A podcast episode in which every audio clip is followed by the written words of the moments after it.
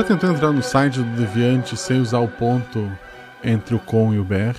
Pois tem um filme americano chamado Fear.com que em português ficou medo.com.br. O BR era realmente necessário no título desse filme.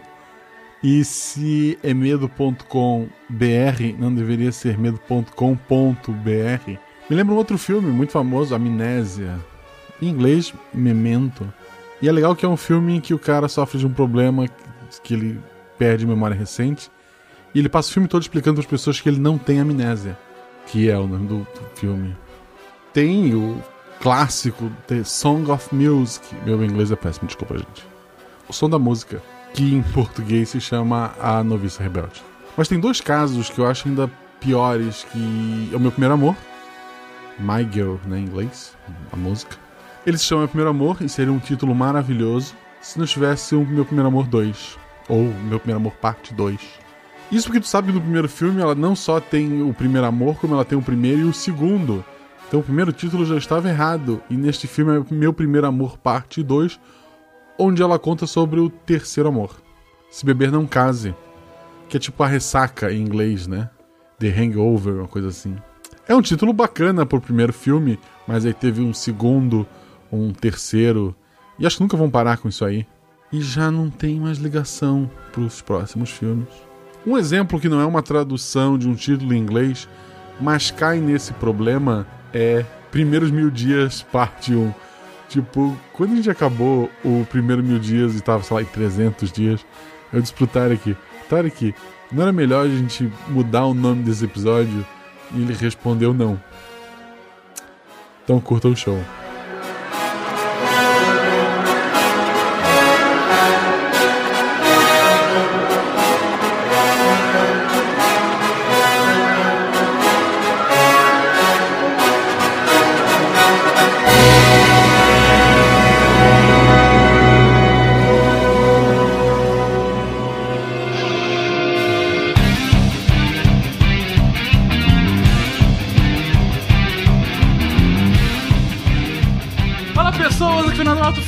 Diretamente de São Paulo e foi um parto conseguir gravar esse podcast, acreditem. Olá, gente, aqui é a Flávia de Presidente Médici Rondônia e o programa hoje vai ser Itimalia, gente.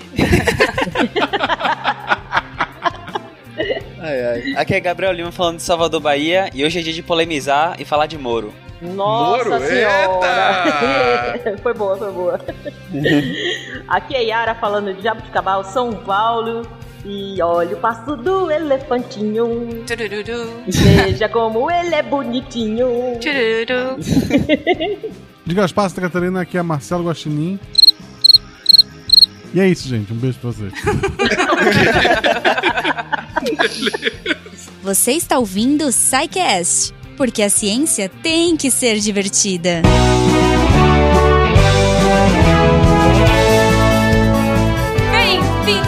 Uma semana de recadinhos do SciCast. Eu sou a Jujuba. Eu sou Marcelo Gostin. Olha, não somos parentes. Não, não somos pera, parentes. A gente tá no podcast errado, Guaxa. não, é, a gente tá em casa. É, mais ou menos, exatamente. Gente, hoje eu vim gravar com o Guaxa. E eu tô muito feliz. E a gente veio gravar e eu queria dar um recadinho. Antes da gente dar os recadinhos do SciCast, eu queria dar um recado rápido. Uh, nós estamos na primeira semana de setembro, né? E entramos aí no setembro amarelo, Guaxa. Isso, para quem não sabe, setembro amarelo, amarelo é uma homenagem aos Simpsons, aos 25 anos. Não, não, não. Não, é? não Guaxa. o setembro amarelo é o mês de prevenção ao suicídio. Então, se você tiver com algum problema ou se você tiver uh, precisando de ajuda, é, você pode ligar pro número 188. O 188 é o CVV, né? O Centro de Valorização à Vida. Uhum. Ele realiza lá um, um, trabalho de apoio emocional e prevenção do suicídio, né? É, o pessoal lá atende de forma voluntária. Então, 188, é, se, sei lá, estiver passando uma coisa pela sua cabeça aí e você precisa conversar com alguém, 188. Exato. É gratuito. Gente, e sempre lembrando, né? A gente sempre se põe à disposição, nossas DMs estão abertas, o, o SciCast tá sempre aqui para ouvir vocês, né? Uh, mas, claro, ajuda profissional é sempre importante. Isso. Então, assim, se você sentir que tá complicado, procure ajuda. Tipo, é muito importante. Eu tô estudando psicologia agora e eu sei o quanto isso pode salvar a vida de uma pessoa. Então, se você conhece alguém que tá passando por isso, se você conhece alguém, sabe? Ou se você está sentindo que tá passando por algum problema, 188, tá? O CVV, procure ajuda e pode falar com a gente, que nós estamos aqui de braços e corações abertos para todos vocês. Aproveitando esse link, Guacha, a gente gravou essa semana com o Rigoli, né? Exato. Para falar sobre depressão lá no Missangas. Eu vou fazer um catim mais sério. é, a gente gravou sobre depressão, a gente pincelou um pouco com aquela pegada do Missangas. Então, assim, tá um episódio muito bacana. Espero que vocês escutem, que vocês curtam. E, mais uma vez, né, é, eu, eu costumo falar isso sempre. Não é só porque é setembro amarelo que a gente só vai falar disso em setembro. Mas, obviamente, a gente vai colocar um holofote maior, a gente vai discutir mais, né? Mas é, esse problema tá aí o ano todo, gente. Então vamos ajudar as pessoas próximas, vamos nos ajudar, que aí a gente vai chegar cada vez mais longe. Exato. Eu tinha falado que as pessoas podem falar com a gente, Guaxa. Elas podem conversar, olha só, se for uma coisa mais fala que eu discuto, contato arroba e se ela quiser trocar ideia sobre esse episódio aqui no post, entra lá, comenta, conversa, porque os nossos Psycasters adoram conversar com vocês. Exato, e tem sempre a chance das meninas lá do Derivadas. Uhum. Que quem não sabe é a voz da Jujuba que fala Derivadas. É, Derivadas. Isso. Eu queria o é nome, assim. tá? Eu não sou um imbecil completo. Eu queria o nome e a Jujuba. Isso. E as duas nossas queridas fazem um trabalho maravilhoso, então você pode estar seu comentário lido lá. E é a parte mais feliz. Exatamente. Falando em lido, Guaxa, no final desse episódio, se você tiver paciência e amor. Ah, lemos os nossos queridos patronos. Desculpa qualquer coisa. Fiquem até o final se vocês quiserem. Tá enorme. E assim, eu só tenho a agradecer por essa lista enorme, porque são vocês que fazem esse projeto ser possível. Sim, só cresce, só cresce. Assim como o dólar é um negócio que está sempre crescendo. As três formas de você ter seu nome lido no final, de você ajudar este projeto a crescer cada vez mais. E não só esse projeto, mas seus agregados, o Contrafactual, a Derivadas e o Spin. É só você fazer sua doação no PicPay. Se você não tem conta no PicPay, faça. É um aplicativo maravilhoso. Use meu código Guaxa. é muito bom, é muito prático. Guaxa, maiúsculo. Ou então você pode fazer pelo Padrim. E você que está fora do país, você pode também doar pelo Patreon. Eu acho que o PicPay não, não rola.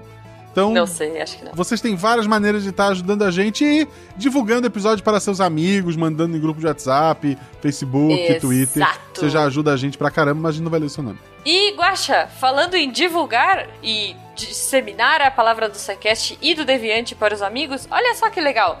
Agora o Deviante está no Spotify também. Yeah! Exato! Todos os podcasts da família Deviante estão lá, a gente tá pagando ECAD Sim. Bonitinho. Estamos. Ah, por que, que esse podcast pode se eles tocam músicas tipo da Ludmilla, que tá tocando agora? Porque a gente paga o ECAD. Então, se a gente Sim. paga o ECAD, a gente pode ir lá. É isso, gente. Estamos no Spotify, estamos também no Deezer, se você tem, tipo eu. E espalhem mais a palavra, vamos, vamos espalhar o SciCast, o amor e. Enfim, abraços para todos que precisam em setembro, em Isso. outubro, em novembro, em dezembro. Abraça as pessoas que estão em volta de você. Pega na mão, pega na mão, pega na mão e assume.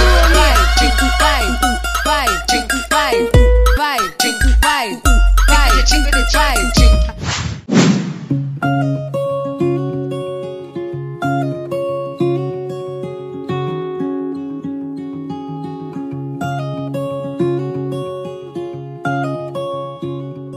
Queridões, voltamos à nossa série sobre o desenvolvimento da vida, sobre uma história de nós mesmos. Começamos lá atrás falando sobre o que é o amor. Como o amor leva o sexo, como o sexo leva o bebê, como o bebê se desenvolve e nasce hoje. Hoje falaremos justamente sobre como é o desenvolvimento. Depois do nascimento, o que acontece, né? co- como que um aquele recém-nascido começa a virar o Itmalia que a Flávia acabou de nos trazer. Ah, na- no último episódio, a gente parou justamente falando sobre o imediato pós-parto, né? A gente falou sobre toda a gestação. É, nasceu o bebê. Ótimo. Nasceu a criança. Os pais estão no hospital, todo mundo comemorando. Pai fumando charuto. Tio querendo pegar na criança já e dar beijo, enfim. Mas e aí, gente? Os pais voltam pra casa um dia depois, dois dias depois do parto, e tá lá a criança chorando. Por que ela chora? O que, que está acontecendo com ela? Gente, me expliquem o que é aquele pequeno ser e o que, que vai ser dele a partir de agora. Então o bebê nasceu, foi tudo certinho na sala de parto, a gente já procurou as primeiras deformidades que podem aparecer, já garantiu que tá tudo certinho, já deu o que tinha que dar, vacinou o que tinha que vacinar, já tá com o nome, o Enzo já tá grandinho. Pronto, foi pra casa. Antes do Enzo, o que, que você falou? Foi vacinado já certinho, que dá pra va- vacinar. Ah, foi vacinado. Vacinem seus filhos! por todos. favor, por favor, Obrigado, continua, por favor. Por favor, gente, e assim, vacine sempre todas as doses, tá? Só pra deixar claro. então, nasceu e agora o mais importante do bebê, ele tem que se desenvolver, tem que crescer, não só crescer de tamanho, mas tem que crescer também é a mente, né? Então o cérebro vai desenvolver, vai a- com- começar a criar coordenações motoras, interações sociais e, e existem fases, existem tempos esperados para cada coisa aparecer. E é por isso que a gente vai aqui agora discutir o que, que o bebê faz a partir de cada tempo. Bom, a, a primeira coisa que, que tem que pensar, o bebê nasceu. Quando o bebê nasce, assim, a- assim que você tira ele da barriga, ele é basicamente o bebê da barriga, só que fora. Então, pra ele tudo é estranho. Tudo tá estranho, tudo tá diferente e ele tem muito mais reflexos do que consciência. Então, o bebê ele age muito por reflexo.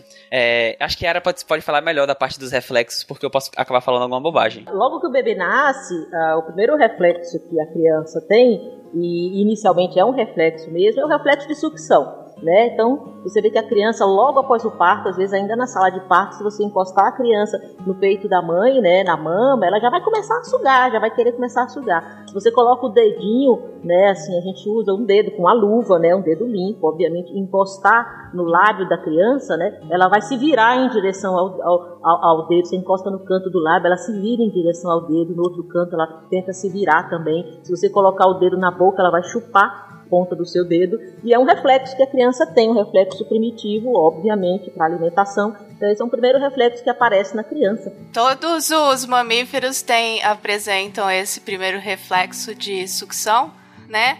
Menos o ornitorrinco, obviamente, porque ele é diferentão. E a ornitorrinca, ela não tem mama, então o leite sai pelas células da barriga dela, diretamente. Então ele lambe ah, o leitinho que sai na barriga. Bichinho esquisitinho. Cara, É uma ornitorrinco. peça, né? Não, cara. É, é aquilo, que- aquela coisa que se, se o design. Como é que fala? Se o design inteligente é verdade, o ornitorrinco é Deus dando uma banana pra gente, né? Vou pegar um mamífero, colocar um pato, um ovo aqui, sem teta, coloca leite na célula, é, seja feliz. É venenoso ainda, né? É uma beleza. Ai, ai. O, o filme Dogma do, do- do Kevin Smith, ele começa com essa justificativa. É, não fique chateado porque até Deus tem senso de humor. Prova disso são os ornitorrincos. É verdade, é verdade. Exato. E o, o, o reflexo do de Moro, que é um reflexo é, é, essencial logo na criança, como o Gabriel brincou no início, né? É chamado assim. A criança, a gente coloca a criança deitada de costas. Isso vai até o primeiro mês. A gente vê isso logo no recém-nascido mesmo. Né? Você coloca a criança deitada de costas, numa superfície macia, não é isso? E aí você pega as mãos da criança, os braços da criança e eleva tirando assim, levantando ligeiramente o tronco, ligeiramente, viu gente, não é muito não, mas ligeiramente o tronco da criança, assim, da, da, da superfície e solta. Quando você solta, a criança tem um reflexo que é abrir os braços, né? Ela abre os braços, ab- abduz os braços, como a gente fala, abre a palma das mãos, com as mãos, com a palma das mãos voltadas para cima e flexiona os polegares. Depois ela volta, ela flete os braços novamente para frente, né? Isso é um reflexo que todo bebezinho, né? Todo recém-nascido até o primeiro mês tem e é um reflexo fundamental. A ausência desse reflexo, a ausência do reflexo de Moro indica que a criança já nasceu com algum problema neurológico. Eu acho importante falar também, como complementar e que era falou, é que os reflexos eles têm data para aparecer e ele também tem data para acabar. Então, se o reflexo de Moro, por exemplo, tá mantido depois de, sei lá, dos seis meses de vida, também é estranho. E aí você tem que investigar o que, tem, Ah, que tem de errado. Perfeitamente, Gabriel, justamente. O desenvolvimento motor da criança, a gente diz que ele, que ele, ele segue uma direção, né? Ele é crânio caudal, começa de cima, né, do crânio para, para baixo e do centro para a periferia. Então, antes de adquirir, por exemplo, o movimento dos braços e tal, a criança tem primeiro o controle do tronco, então a criança sustenta a cabeça, sustenta o tronco. E isso acontece em determinadas fases. Até o primeiro mês, dois meses no máximo, você encontra o reflexo de Moro. Com três meses, uma criança não pode mais ter o reflexo de Moro. Se o reflexo de Moro permanece até o terceiro mês, tem alguma coisa errada. É um reflexo muito primitivo daquela primeira idade da criança, daquele primeiro mês. Ele tem que desaparecer, né? ele indica saúde, né, indica uma criança saudável naquele momento, mas se ele permanece, significa que não houve um desenvolvimento, a evolução né, do sistema nervoso. Então, por volta do segundo, terceiro mês, o reflexo do Moro precisa desaparecer. Isso mesmo. Deixa eu entender, então. Você comentou que a- o desenvolvimento começa da- do centro para a periferia? Isso, Crânio caudal. É, crânio caudal, é isso, ou seja, do- do- da, da cabeça, a primeira criança sustenta a cabeça, sustenta o, o tronco, para depois ela aprender a ter coordenação para movimentar os braços, pegar os objetos e andar, certo? Então ela é do, do crânio para baixo. Né? E do centro para fora também. Primeiro o tronco, para depois os apêndices, para depois os membros. Excelente, excelente. E aí, gente? Bom, além do, do reflexo motor, tem outros reflexos que apa- aparecem que os pais acham muito bonitinho, que é, oh, ele está sorrindo pra gente, olha que fofinho, com dois meses de vida, e é o chamado riso social. Então a criança é um reflexo, ela dá essa risadinha, mas assim, ela não tá achando graça de nada, nem tá te achando bonito. É um reflexo natural que acontece na criança, que ela fixa o olhar, então ela identifica pessoas e ele dá essa, esse riso, riso social. Que depois evolui e vira o riso que a gente conhece. Exatamente. Riso irônico. Mas esse, esse riso social vai até que idade? 35, 41. eu, eu, eu hoje é só riso social. É, é, eu sou da, da opinião do Guacho. Acho que esse riso social algumas pessoas mantêm pro resto da É, vida. eu tenho até hoje. Eu também. Eu ass- assumo que eu tenho. Mas esse riso social, ele vai até por volta do terceiro, quarto mês, né? E depois Isso. a criança já começa a ter um sorriso, assim, ela sorri quando ela gosta de alguma coisa, ela reconhece algo como engraçado, Aham. como familiar, como agradável ao olhar. Antes disso, né, é um sorriso social. A criança nasce, né, o ser humano ele nasce o T da face, né, que seria os olhos e a região central da face, né, formando um T. A criança reconhece muito essa região, né? Então, se você olha para uma criança, ela, a criança fixa o olhar, olha para você e você sorri, é, o reflexo da criança é sorrir de volta, tá? Isso é reflexo. Ela não- ainda não, não- não entende aquilo, é apenas um reflexo. E só uma- uma- uma- um detalhezinho pra gente para lembrar vocês. Nós falamos do autismo, né, no, no, no episódio que nós falamos sobre autismo. O paciente que tem autismo, né, ele nasce com essa dificuldade, tá? É justamente esse, o reconhecimento, essa habilidade de reconhecer a face, de reconhecer esses pequenos detalhes da mímica facial, né? Isso é o primeiro sinal de linguagem, é o primeiro sinal de comunicação que a criança vai começar a aprender esses, esses reconhecimentos faciais, né? O, o paciente com autismo, ele já nasce com essa dificuldade. Então você vê aquela, aquele sintoma clássico do autista que é ele não fixar o olhar, ele, ele não olha para você, né? É uma, é, uma, é uma criança que ele não fixa o olhar, ele não olha para a mãe. É muito comum a criança, por exemplo, quando está amamentando, né? A, a, a, quando a criança está sugando o peito da mãe, a mãe, a criança olha nos olhos da mãe. Né? Então é essa a primeira comunicação que se estabelece. Né? O paciente, por exemplo, que tem autismo, assim, usando bem isso como exemplo, que foi um teste que a gente fez anterior, ele não faz isso. Né? São crianças que têm essa dificuldade e as mães, é, já nos, primeiros meses, assim, muitas conseguem identificar isso e quando você pega a história, elas já falam isso. Ah, ele não olhava no meu olho, era diferente do outro irmão, ou alguma coisa assim. Entendeu? Eu não sei se já, provavelmente já viram no desenho animado aquele pato gigantesco que segue o cachorro achando que é a mãe dele. Uhum. Então, aquilo lá é o imprinting, que é uma. que, que o, o, o patinho ou a ararinha ou um gaviãozinho, ele, eles, a hora que eles nascem, quem tiver na frente deles, eles reconhecem como sendo aquilo que ele vai ter que seguir, como sendo o cuidado que ele vai ter que se submeter ali. Então, por isso que tem é, galinha que toma conta de patinho, é, que, que, eles fizeram aquele monte de, de, desenho animado, né, com, com aquele pato gigante lá e o cachorro sendo o pai dele. É, é, essa situação é, é chamada de imprint, porque o cérebro do, dessas aves, ao contrário dos mamíferos, ele, pra, ele já nasce com essa. É, é, não é um reflexo, é, é uma outra situação e, e, ele não aprende isso também. Ele, ele já nasce aprendido disso. Entendeu o que eu quero dizer? Ele já nasce com, com esse impulso de fazer essa ação específica. É, é, nasceu, viu a, a, primeira coisa que tiver em movimento ali, vai ser o que ele vai seguir e é onde ele vai procurar proteção e tudo mais. Esse processo é, é o imprint, né, que, que, que o pessoal deu o nome e, e foi uma das primeiras coisas assim a serem estudadas na etologia, no, no estudo do comportamento animal. É muito interessante de ver, por exemplo, quando o pessoal tem uma, uma chocadeira né? Eles têm que tomar cuidado os pintinhos, a hora que nascer, te ver lá e aí depois você não consegue colocar ele pra, nas galinhas. Se, se, quando o pessoal no sítio coloca a, junto com as galinhas. Ou então na, na chocadeira de um, de um de um ambiente que você está fazendo preservação de ararinha azul, arara canindé, sei lá.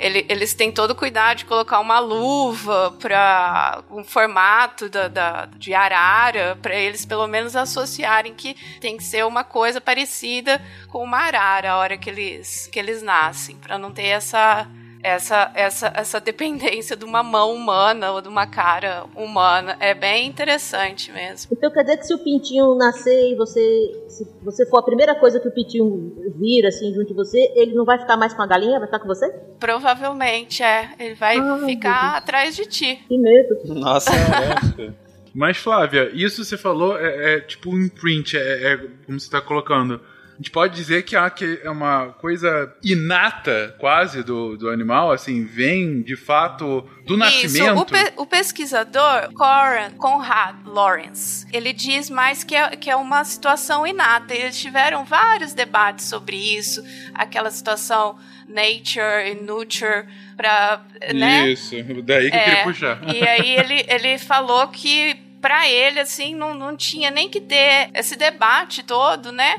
Porque é uma situação espécie específico do, do, dos animais e ele forneceu evidências aí que é um dilema falso. Em quase, aqui diz assim, em quase todos os comportamentos animais existe uma mistura de ambos. Então é uma situação inata, porém ela, ela tem essa como é que é esse padrão de ação, né? Teve já um episódio, se eu não me engano, foi do Anticast, que o Tarek participou, representando o SciCast, isso aí, puta, eu nem tava na equipe ainda do SciCast à época. Vocês verem que já, te, já tem tempo. E eles debateram justamente essa questão do que é inato ou não, o que, que é aprendido culturalmente, né? Ou seja, o debate nature e nurture, né?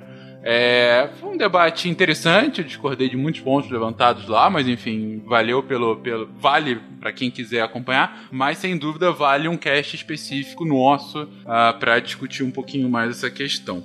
Mas continuemos aqui. Amamentação. Isso, então a gente tá falando de desenvolvimento aqui no cast e nada mais importante do que para o desenvolvimento do bebê do que o leite materno assim, fala-se muito de leite materno, do que tem que, que o bebê tem que só amamentar e tal. Só que as pessoas não explicam o porquê. Então, assim, leite materno, até os seis meses de vida, você tem dele, é tão completo que é a única coisa que o bebê precisa. O bebê não precisa de água, não precisa de chá, nada disso. O leite já resolve. E por que ele é tão bom assim? O leite materno, ele já vem com. Ele passa os anticorpos da mãe, então o bebê tem uma imunidade passiva, então reduz a infecção, porque ele já recebe tudo prontinho, já os anticorpos para fazer a reação contra possíveis infecções, possíveis patógenos que vão agredir ele. Além disso, a concentração do leite materno de água, de proteína, de gordura, ela é adequada para o bebê. Por isso que não, não recomenda dar leite de vaca, porque o leite de vaca tem uma concentração diferente do nosso. Assim, depois que você cresce, tudo bem. Mas é muito importante para o bebê. E o, o, o, leite, quando ele sai da mama, ele tem concentrações diferentes durante a mamada. Então, quando começa a sair logo o leite, ele é mais líquido, então mata a sede do bebê. E no final ele fica mais gorduroso, então ele sustenta o bebê. Por isso que às vezes a, a, a, é uma queixa muito frequente, ah, o bebê não sustenta tal. Aí a recomendação é tenta deixa ele mamar até o final, porque o final é que tem a gordura que deixa o bebê com a barriguinha cheia. Então. Cara, que fantástico. É, é muito completo. O, além disso, o leite materno, eu vou sempre comparar com o de vaca, que é o que a gente mais bebe. O leite materno não interfere tanto na absorção do ferro, e ferro é uma coisa muito importante nesse momento para evitar anemias, ajuda no crescimento. Então, uh, ele é muito bom por causa disso. E uma coisa que é essencial, que não é tão diretamente biológico, mas cria um vínculo é, mãe afetivo mãe e filho é muito importante. A questão que Yara falou do bebê olhar no olho é uma das recomendações da amamentação, é que o bebê fique apoiado na mãe e olho no olho para criar esse vínculo. É muito importante esse vínculo para o crescimento e desenvolvimento futuro, né? Essa questão, eu tenho várias dúvidas aí. o, o leite materno, o colostro, quantas horas que, que o colostro vai ser, ser absorvido direitinho pelo bebê? Qual o tempo? Você sabe? Porque, por exemplo, assim, é o, o, um bebê bezerro ele tem que mamar nas seis primeiras horas aquele colostro, senão não. Aí ele já perdeu a, a, a, toda a qualidade do, do colostro. Sim. Entendeu? Ah, quanto tempo dura a amamentação do colostro? Isso. Ah, nos humanos dura uma semana, de uma a duas semanas até. Esse leite um pouco mais engrossado, né, com o colostro. Certo. O que, que é colostro? Então. Ah, o colostro, ele é, é, é, um, é um leite que sai logo no início. Ele é até um pouco mais amarelado, assim, ele é mais forte. E ele sai no início, na, da, quando assim que o bebê nasce, é o primeiro leite a ser produzido. Ele é mais hum. forte, entre aspas, tem mais anticorpos. Para vocês terem uma ideia, Fencas, é, nos três primeiros dias depois que um bezerro nasce, mais ou menos, ou, os produtores rurais eles não tiram esse leite para mandar para a indústria, porque ele é, é muito, a diferença é muito grande. A cor, o cheiro, a composição toda dela. Então aquilo tudo ali é pro bezerrinho. É que o bezerrinho ele vai ter uma janela no, no, no estômago químico dele é, para fazer essa absor a absorção específica desse leite mais concentrado e que tem essa quantidade de anticorpo, né, que são as células aí de defesa da, da mãe, que vai passar para ele e dar essa primeira proteção para todos os mamíferos funciona dessa, dessa forma. Outra questão é que a gente até comentou no outro cast, quando o bebê nasce, quase nenhum órgão dele funciona efetivamente bem ainda. O pulmão não funciona, a fígado não funciona e o trato gastrointestinal também não funciona bem. E o colostro, ele é pobre em gordura e lactose, então ele é pouco irritativo ao intestino. Ele é mais rico em proteínas ah, e anticorpos. Então nesse momento inicial, além dele ser mais adequado para o bebezinho e passar anticorpos, ele também é mais fácil de ser é, digerido e, e, absorvido. Ele é chamado de primeira vacina, é, Fencas, né, porque tem essa função que é fundamental. A criança nasce com o sistema imunológico é, totalmente desprotegido. Né? Nosso sistema imunológico ele vai se desenvolvendo ao longo da nossa vida à medida que nós entramos em contato com os antígenos e vamos produzindo anticorpos. A criança ainda não tem isso, então ela precisa receber os anticorpos prontos da mãe, né? E é através desse primeiro leite, né, o colostro, ao longo de toda a amamentação isso é passado, mas essa primeira semana, basicamente, as primeiras duas semanas, como o Gabriel falou, é que a mãe passa essas células ricas né, em anticorpos, células, até células mesmo imunologicamente ativas que são passadas para as crianças através desse primeiro leite. Então, a função fundamental do primeiro leite, além de alimentar, obviamente, mas é proteger essa criança. Por isso que é muito rico, hein? muito mais rico em proteínas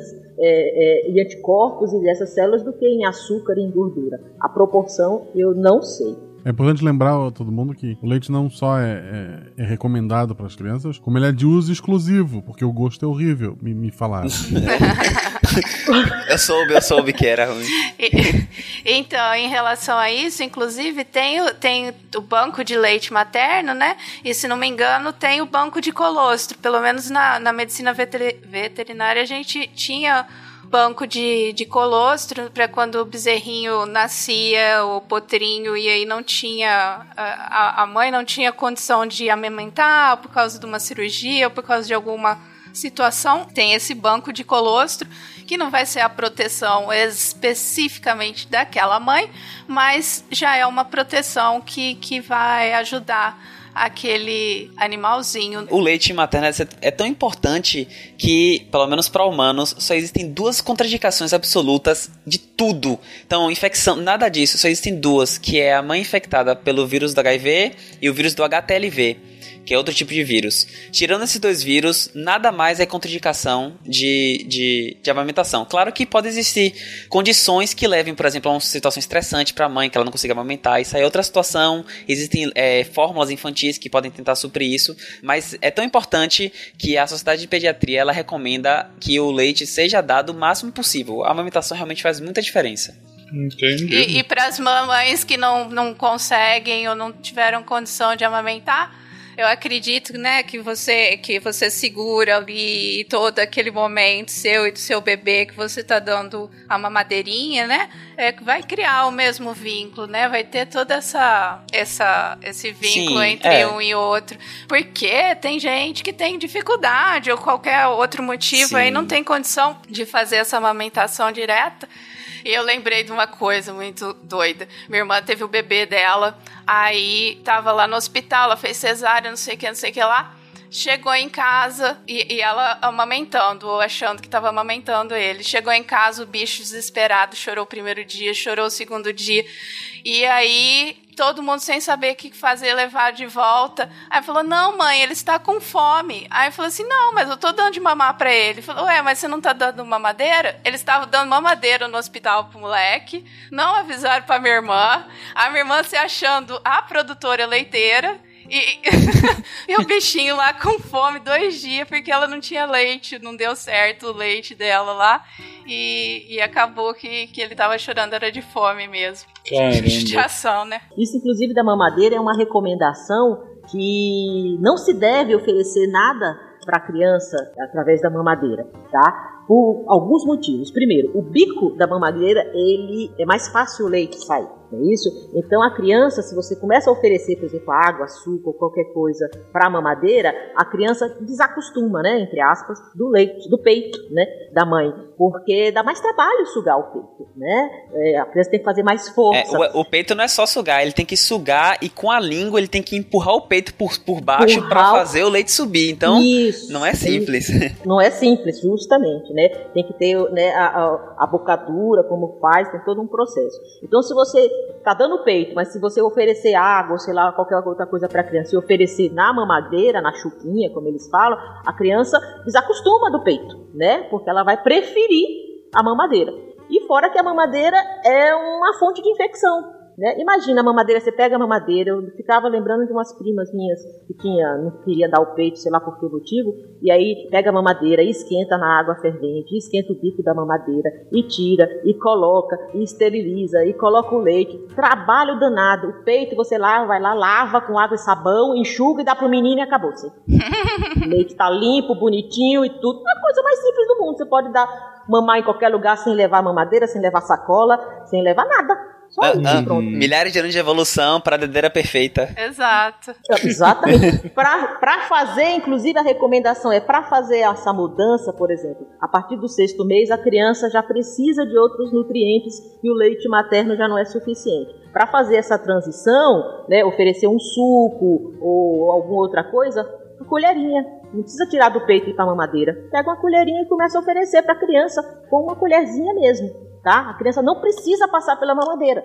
Minha sobrinha, minha sobrinha cresceu sem usar mamadeira, nunca precisou, por exemplo, certo? Então, esquecer mamadeira, gente. Usar somente para quem realmente precisa, para quem não pode amamentar por, por, por, questões de saúde, como o Gabriel falou, ou outras questões, tá? Mas se não isso, peito do peito para colher, para o copo e pronto. Nada de mamadeira, pula. Mas, assim, só vou insistir nisso porque a mamadeira é quase um objeto automaticamente é, é, é, ligado né, a bebês.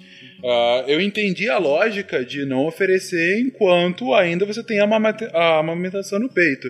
Mas qual o problema de depois, assim, depois de, sei lá, seis meses, um ano?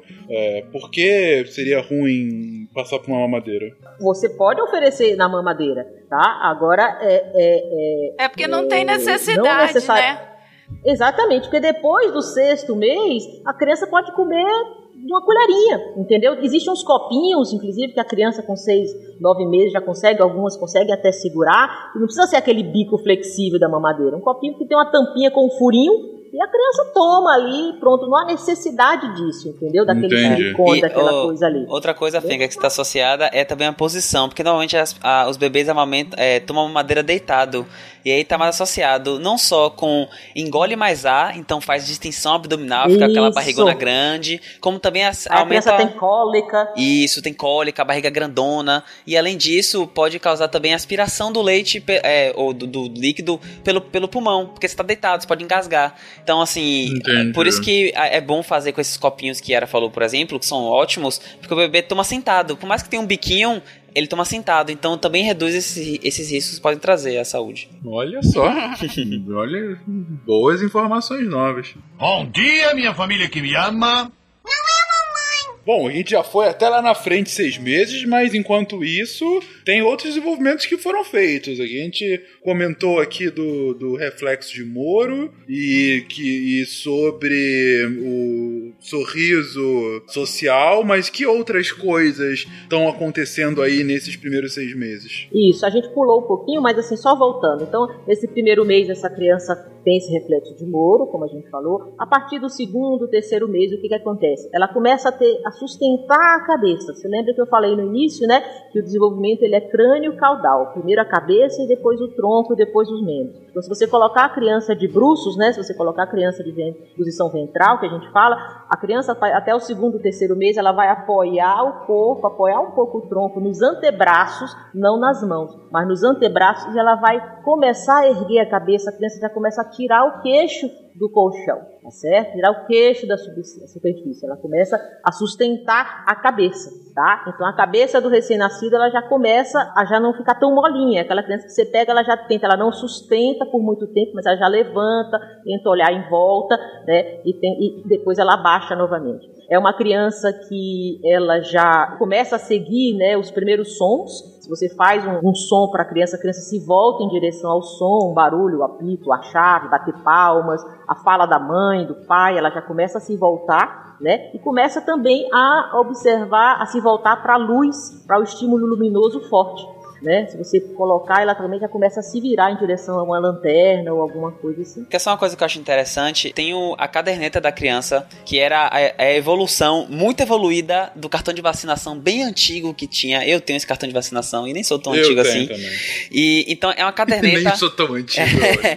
é, um, li- é um livrinho de quase 100 páginas que ele traz. Tudo que a gente vai falar aqui hoje, ele tem de forma de em linguagem simples, com imagens. Então, amamentação, dica de, de brincadeiras para os bebês. Tem um, tem um calendáriozinho lá pro meio, quer dizer, pro final, depois das curvas de gráfico, etc., que mostra a evolução, o que é esperado, competências esperadas do bebê, digamos assim, em cada mês.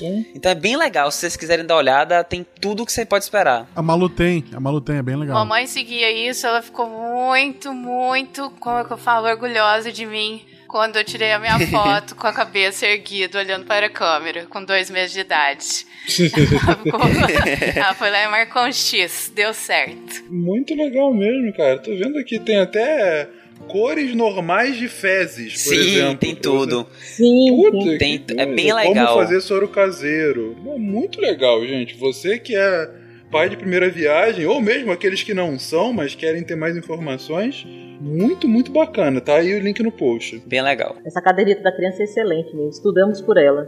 Muito bom, muito bom. Muito bom. Uma outra coisa que eu tinha até esquecido, assim, da, já falar dessa, nesse momento do segundo, terceiro mês, a, a criança começa a fixar o olhar. Isso é importante, né? É, a criança, antes a criança olhava, mas ela não sustenta, olha pro olho da mãe, mas ela ainda não se, agora não, ela já começa a fixar o olhar, ela já olha um objeto e fixa naquele objeto, já olha e, sustenta o olhar olhando para você, já começando essas primeiras, as primeiras formas de linguagem não verbal que a criança começa a aprender. Esse é um ponto.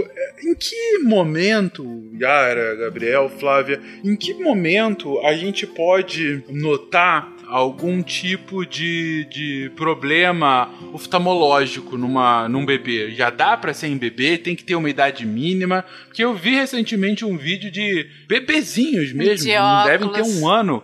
De Aham. óculos, exatamente. É, como que é possível um trabalho desse? Não dá para identificar, às vezes, com precisão, se a criança tem algum grau de miopia ou alguma coisa assim, que você precisa dar informação, tá? Mas a criança, se você perceber que é uma criança até os três meses de idade, é uma criança que ela já precisa sustentar o olhar, então é uma criança que fixa o olhar, é uma criança que ela já olha para determinados objetos, né? Se, por exemplo, se ela se vira em direção ao som, mas ela não se vira em direção ao estímulo luminoso, à luz, por exemplo, implica que ela tem algum, alguma, alguma, algum comprometimento visual. Né? Então são esses sinais indiretos que a gente costuma ver. Né, que a gente tenta observar na criança. Aí uma criança, por exemplo, uma criança com seis meses, nós vamos chegar lá, mas com seis meses, nove meses, se ela vira um objeto que ela gosta, é uma criança que ela já estende a mão para tentar pegar o objeto. Né? Então, às vezes, o que você pode observar é se a criança não enxerga esse objeto, se ela se volta para o objeto que tem som, por exemplo, mas se você desligar o som do objeto, ela já não se aproxima do determinado objeto. Então, esses são esses sinais que implicam que não, essa criança tem de fato algum, algum comprometimento da acuidade visual, né, da visão. O- acho que o estrabismo, essas coisas é mais, é mais velhinho, né? Não, às vezes você vê logo na criança, logo no início. Problemas refratários, então a miopia e hipermetropia são realmente difíceis se não tiver um histórico familiar. Então a doença de base, uma condição de base, às vezes é, é, portadores da síndrome de Down têm problemas oculares, então é investigado mais a fundo. É difícil você ver, embora tenha um jeito de, de você mensurar o erro de refração, então dá pra fazer lente corretiva de maneira indireta, ou seja, você com o aparelho você consegue mensurar isso, não precisa exatamente a pessoa tapar o olho e ficar lendo as letrinhas lá. É, é difícil se, se não tiver nenhuma queixa, então é como a Yara falou. É a partir do momento que o bebê ele se orienta por luz e não por, por cores, por tonalidades, ele vai pelo som, ele tateia as coisas pra pegar, você começa a pode poder perceber se tem uma coisa diferente. Além disso, tem questões também de estrabismo, dá pra ver com a lanterninha. Às vezes você coloca a lanterna e você vê que o, a, aqui, o brilhozinho do olho que às vezes sai na foto tá desalinhado. Em um olho tá no meio e o outro tá na, na ponta. Então isso aí você vê que tem um erro na conjugação do olhar e dá pra corrigir também. Ah, excelente, tá explicado então.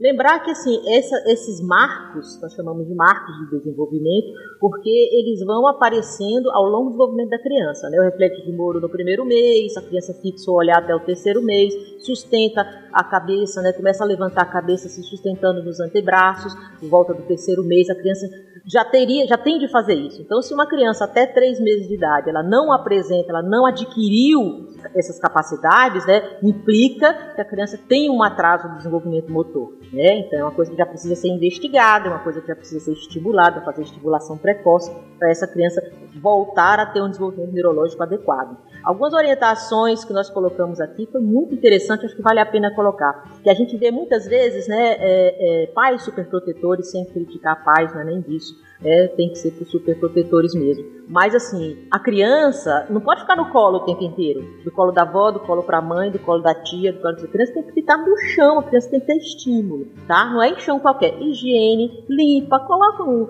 um lençol, uma coxa fofa no chão, entendeu? Protege as laterais. Deixa o bebê ali que ele vai vir rolar, ele vai aprender a se sustentar. Coloca vários objetos com estímulo luminoso, carrinho que apita, que acende, enfim. Porque é, são esse, é esse tipo de estímulo que vai é, levar a criança a desenvolver. Tá? Quando a gente fala de estimulação precoce, a gente encontra crianças assim e a gente encaminha, por exemplo, criança, ah, não, tá com certo atraso, encaminha para estimulação precoce. Geralmente é o fisioterapeuta que faz isso. O que, é que o fisioterapeuta faz? Isso, coloca a criança no chão e coloca um monte de brinquedinho e coisa colorida ali para a criança se voltar em direção ao som, para a criança pegar, para a criança rolar, a criança começar a aprender a sustentar os membros. Tá? Então, é, essas orientações, a forma de estimular a criança né, é, é- é- é importante para a criança aprender. E muitas vezes a gente vê isso, eu vejo isso em consultório. Ah, ele ainda não está sentando. Não vai sentar nunca se vive no colo da mãe e no colo da avó. realmente criança é bom ser estimulado. Agora tem um único caso que você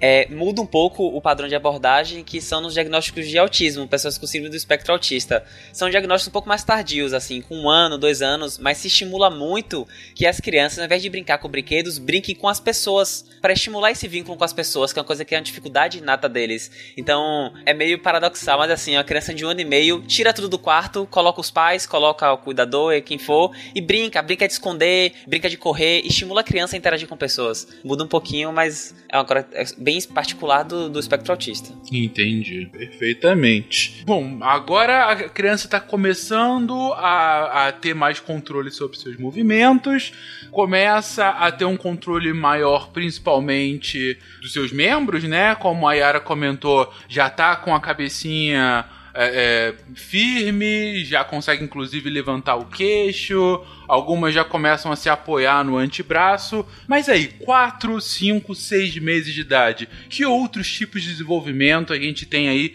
assim, mais visíveis? Vamos lá, é isso. A criança, uh, seguindo, né? Então a criança agora com quatro meses, como o Fencas falou, ela já sustenta a cabeça. Então nessa idade, nessa fase do quarto até o sexto mês, a criança começa a adquirir melhor controle da cabeça e do tronco. Então a criança já consegue sentar, algumas sentam com apoio ainda, né? Elas ainda ficam um pouco instáveis, balançam para lá, balançam para cá. Aquela criança você coloca sentadinha, mas ela cai para frente, mas ela já consegue sustentar. O tônus muscular do tronco, ele já está mais desenvolvido. Né? A criança já começa a procurar objetos com o olhar, o objeto já tem interesse para a criança, a criança olha, procura o objeto, algumas já tentam até esticar os braços, já tem, adquire um certo controle dos membros. É aquela fase muito fofa da criança que você coloca a criança deitada, ela pega o pé e coloca o pé na boca, entendeu? Aquelas coisas, põe o pé na cabeça, que ela está se reconhecendo, ela ainda não sabe que aquele pé é dela, ela não sabe que aquele, é, ele não sabe que aquele dedão, aí você vê a criança lá chupando o dedão do pé, é isso mesmo, eles já estão começando a se explorar e os membros, né, os apêndices, os braços, as pernas, começam a, ela entende que aquilo começa a fazer parte dela.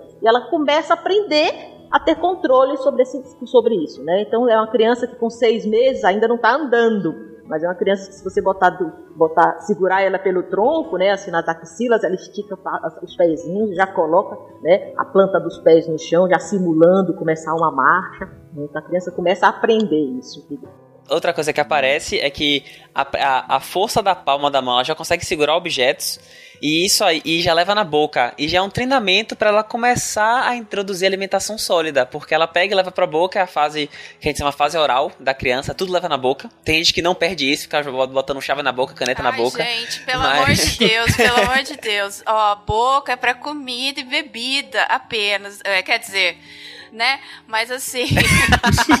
não, pois é, eu me corrigi, Olha eu me só. corrigi.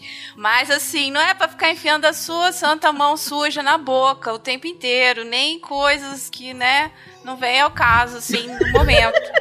É, que não estejam lavadas. É, isso. Coisas limpas, tudo bem. Coisas não limpas, não. E devidamente protegidas também, Ai, fique claro. Obrigada. Exatamente. Luva, você tá dizendo isso? Isso, claro. Exatamente. Exatamente. A Flávia tá numa missão aqui de, de lavar as mãos, né? Enfim, levar as lavagens de mãos pro mundo. Mas, mas beleza, essa é a fase. Mas o que mais além dessa fase oral, gente? Uma, uma diferença é, interessante que tem a ver muito com o desenvolvimento neurológico da criança e a gente observa. Nessa fase, a criança tem o que nós chamamos de preensão palmar né, voluntária, é a chamada de tensão, a, a, a tensão palmar, a criança vai pegar um objeto, ela não pega em pinça, ela ainda não utiliza o polegar com o indicador para fazer a pinça, tá? Se colocar uma caneta ou um lápis, por exemplo, né, normalmente nós vamos pegar em pinça, a criança não, ela espalma a mão desse objeto, né? É o que nós chamamos de preensão palmar, né? Mas é voluntária. Por isso que, que a colher vai com a, com a, papinha vai parar na testa, né? Assim, porque. Isso.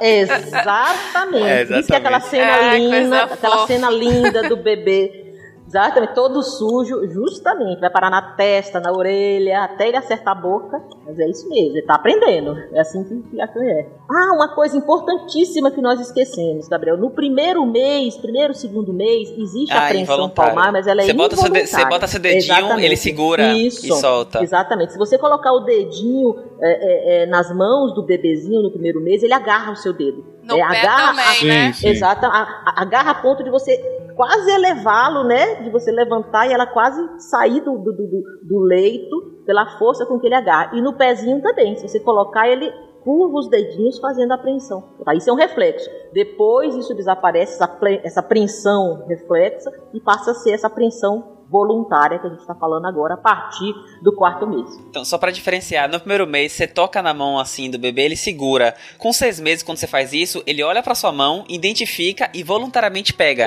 Aí são coisas diferentes. Entendi. Yara, a- a- aí até fiquei, achei curioso isso que você, comentou. Isso tem a ver com o próprio desenvolvimento neurológico da criança? Porque eu lembro que no episódio ah, em que a gente falou sobre o cérebro, ah, você comentou que, por exemplo, o movimento de pinça seria um movimento bastante refinado e que só é possível com esses lados mais externos do cérebro, Exato. né? É, é, por, é alguma coisa a ver com Sim, isso sim. mesmo? É, é, o sistema motor Viu? Prestei atenção. né? Um bom aluno, muito bom.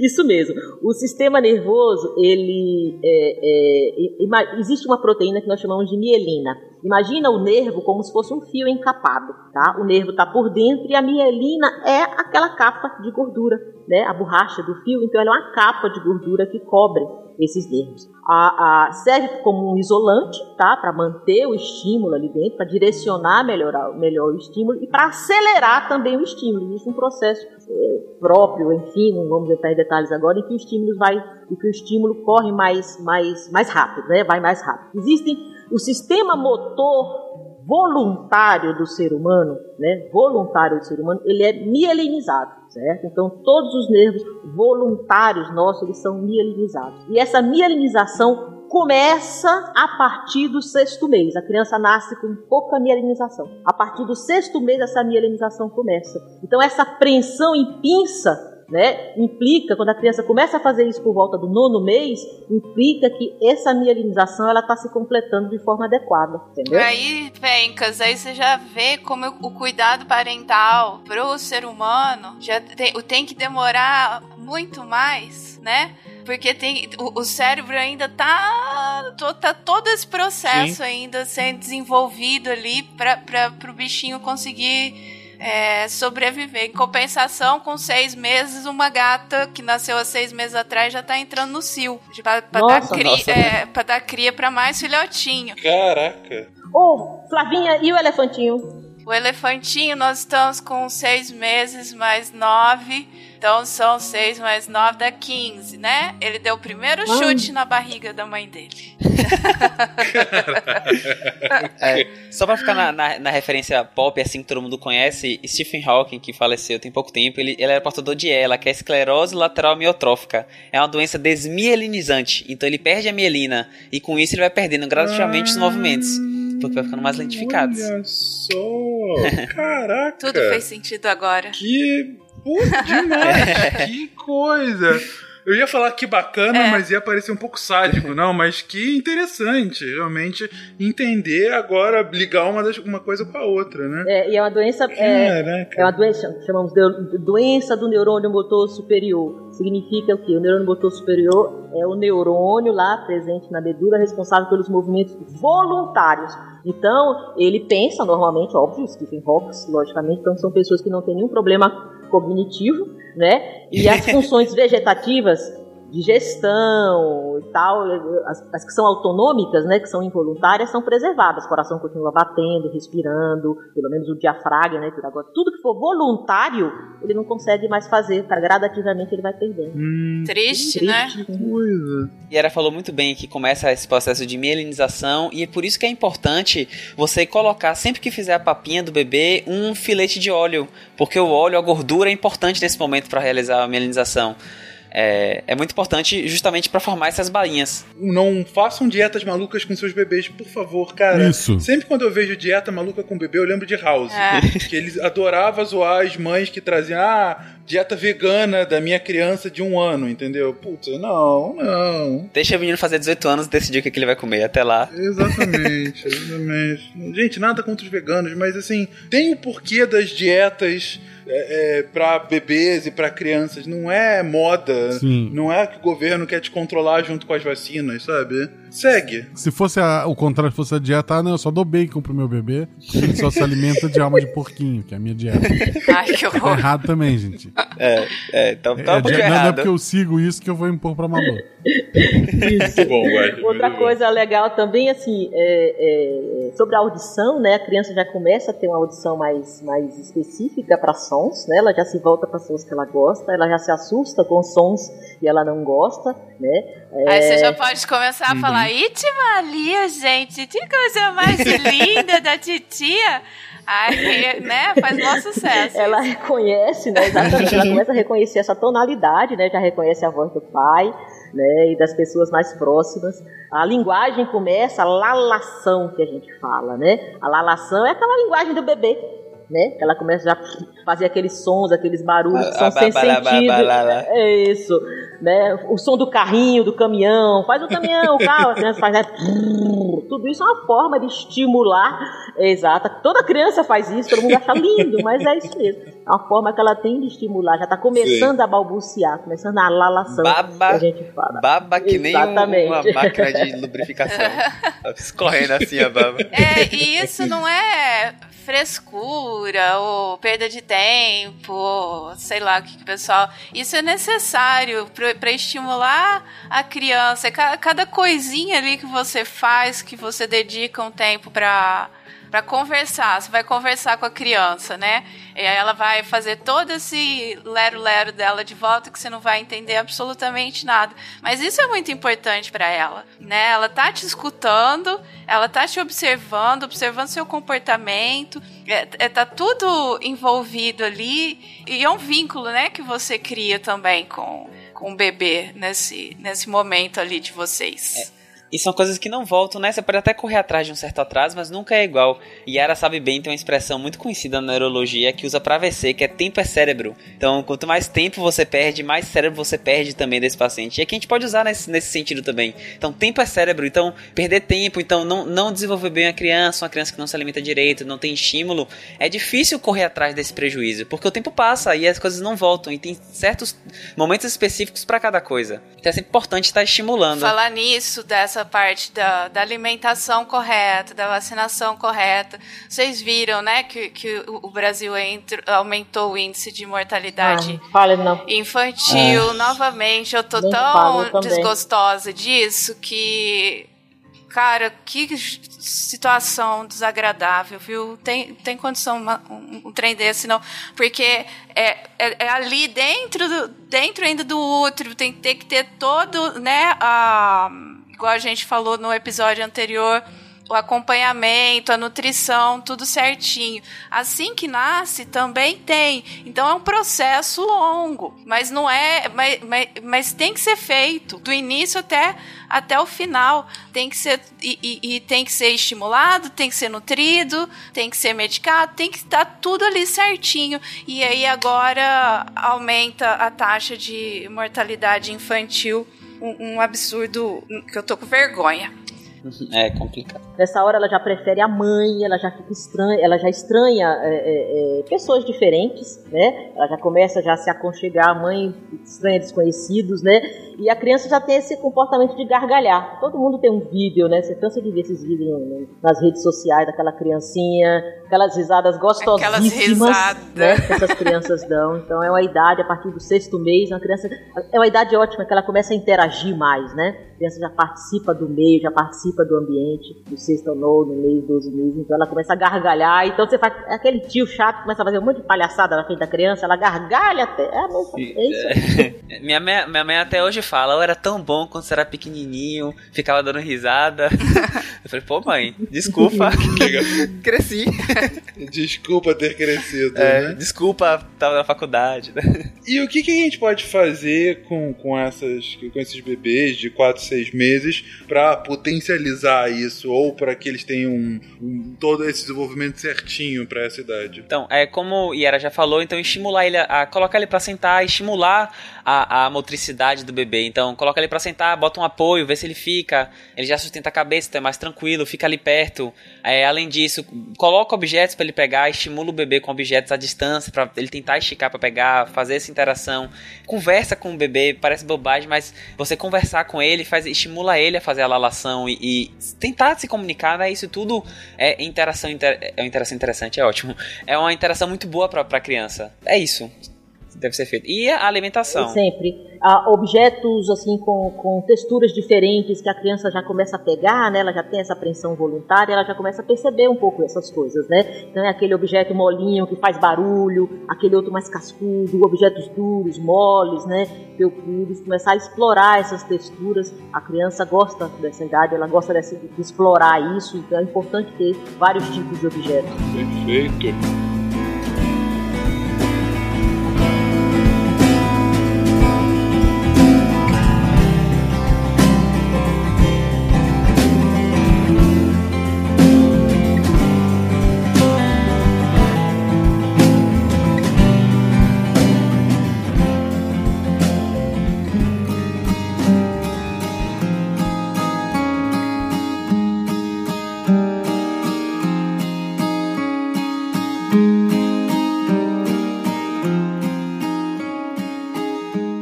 Ela já tá virando um membro da família, já ri, já faz blá blá blá, já tá pegando as coisas com a mão e fazendo bagunça, já fica se movimentando. Uma criança dos 7 aos 9 meses, uh, ela já já é aquela que começa a engatinhar, gente? Isso aí. É, a partir do sétimo mês é uma criança já mais independente é, em vários sentidos. Primeiro que ela não só depende do peito da mãe, já, já entram alimentações sólidas, já tem a palpinha principal, as papas de fruta, os, os sucos, tudo isso já entra na alimentação.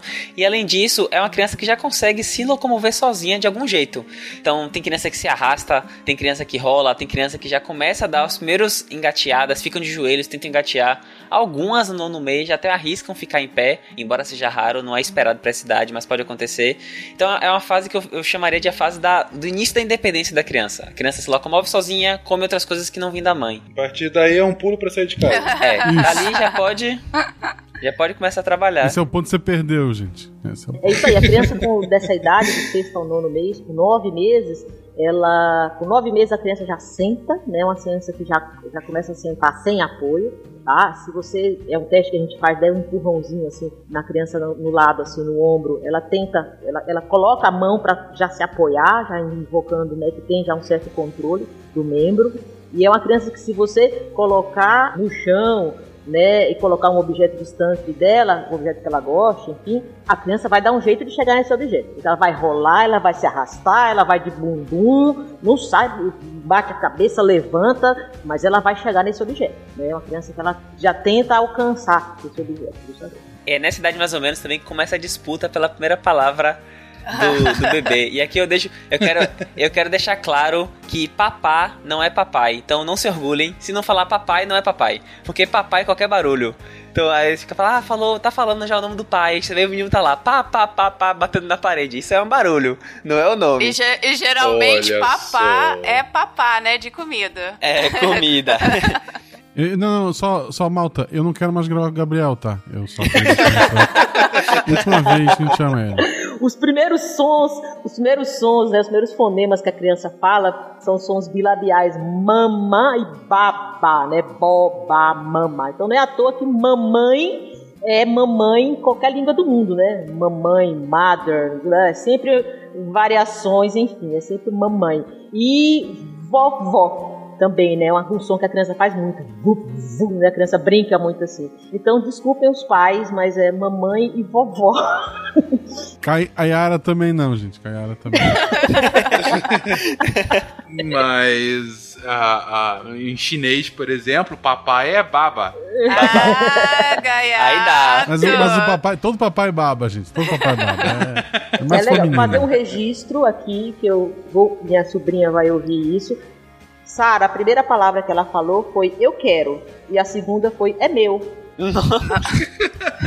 Nossa, Só decidida. Frases completas.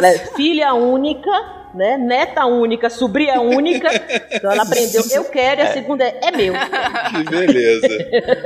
Excelente. E Só, só nada a ver, mas só pra, pra querer deixar registrado. Que a Malu hoje tem 5 anos, mas faz, mais, um- faz um ano mais ou menos que ela aprendeu que se ela chegar pro vovô e falar: Olha, esse casaco tem um bolso, ela ganha dinheiro. E, e o que, que a gente deve fazer então pra, pra potencializar tudo isso né, nesses de 7 a 9 meses? gente? Casacos com muito bolso. Aquelas cal calça cargo, né? Isso. 哈 哈 Então, aqui a importância, tudo que a gente já falou de estimulações, coisas diferentes, é já começar a estimular a autonomia da criança. Então, tentar deixar ela, deixar ela comer sozinha, dar a colher, ver ela se melecar toda e falar, Itimalia, que coisinha mais bonitinha. Deixa lá. É, na hora de tomar banho, na hora que dá o banho, ela já senta bem, bosta ela sentada, tenta estimular ela a pegar, eh, se escovar, passar a buchinha, passar o sabonete. Gente, desculpa os diminutivos, mas esse nesse cast é impossível. não tem como não falar no diminutivo. Então, deixa, deixar a, a, no, na medida do possível, claro, ela tem 7, 8, 9 meses, é, é muito pequenininha ainda, mas já deixar fazer as coisas. Então, é, fazer essas coisas mais simples, deixar já começar a estimular pra gerar uma autonomia na criança. É, e, e é uma coisa que eu não, não sei, eu não sou mãe, mas eu, eu também não tenho experiência com isso, mas queria ver com vocês. Esse negócio, nessa idade aí, você já pode falar um não certeiro pra essa pessoinha, não pode? Pode. É, Pode. Eles entendem muito bem. Quando é- não precisa ficar aquele. Ai, meu filhinho. Não, é não, ele vai entender que você tá falando que não e o que, que significa não e pronto, não é? Flavinha, a criança começa a manipular com 4 meses Pois de idade. então, minha gente. com quatro, com quatro estão meses escutando, ela já, né? já faz o choro de manhã. Então, assim, já entende não. Se você, claro, ela, ela entender que o não é negativa, pode falar não, não pode, já entende sim. né? Ai, meu filho. Não Fala não. É, é muito, muito significativo da espécie humana. Com quatro meses a gente aprender a manipular e a gente ainda não saber usar é, dedo de pinça, né? Você sabe manipular o adulto, mas você não sabe se mover primeiro, direito, né? Não- Você não sabe andar segura o tudo mais, pescoço. mas eu obrigo ele a fazer o que eu quero. Nossa, realmente. É, você já consegue. Boa, crianças. Dá pra achar no YouTube vídeos que eles medem frequência do choro do bebê. E existem claramente choros de manha, de que eu só quero colinho, eu só quero tipos de coisas diferentes. Então já consegue manipular sim. É, nessa idade, é uma idade que ela já, já ela é interessante assim isso. Ela começa a a criança começa a imitar, né? Então é aquela fase que a criança joga beijinho, né? Dá tchau, já imita sons, né? Dos pais. Então toda criança faz isso e é, é, ela já começa a observar o meio ambiente, né? Já é, é membro da família, né? Já faz parte mesmo.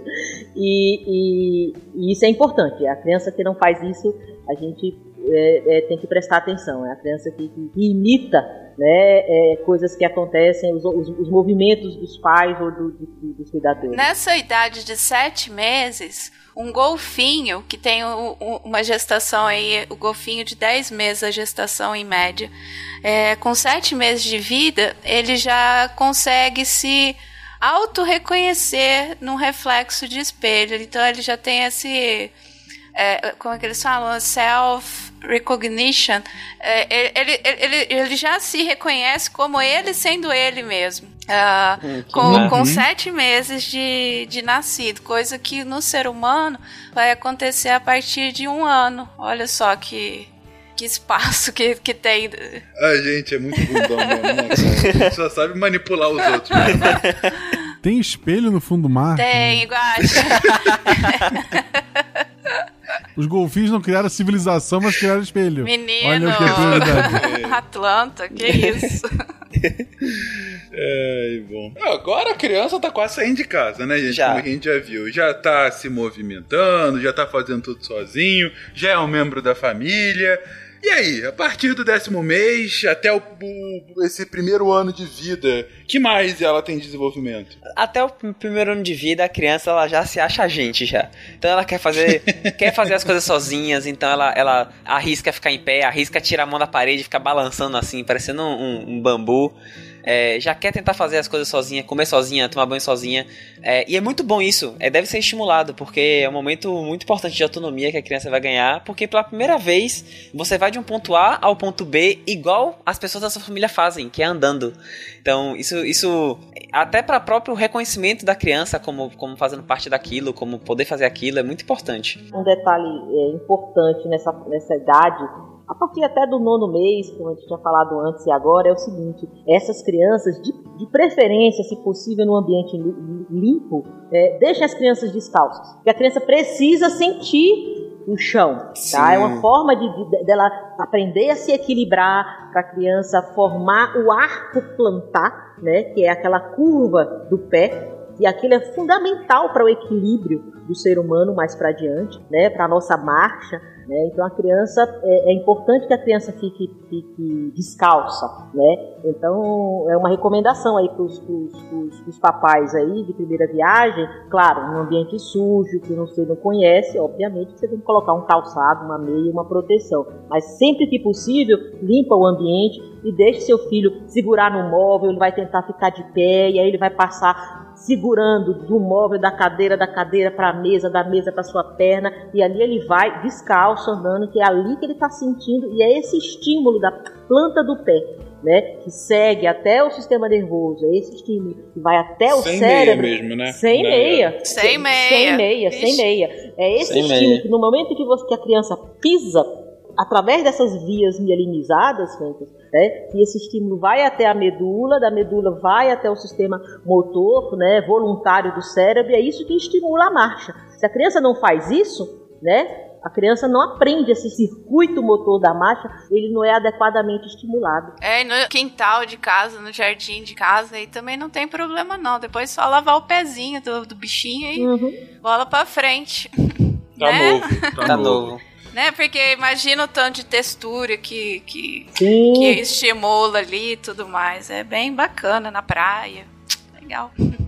Ah, mas a criança, ela tá engateando, começa a tentar dar os passos e acaba caindo de bunda no chão.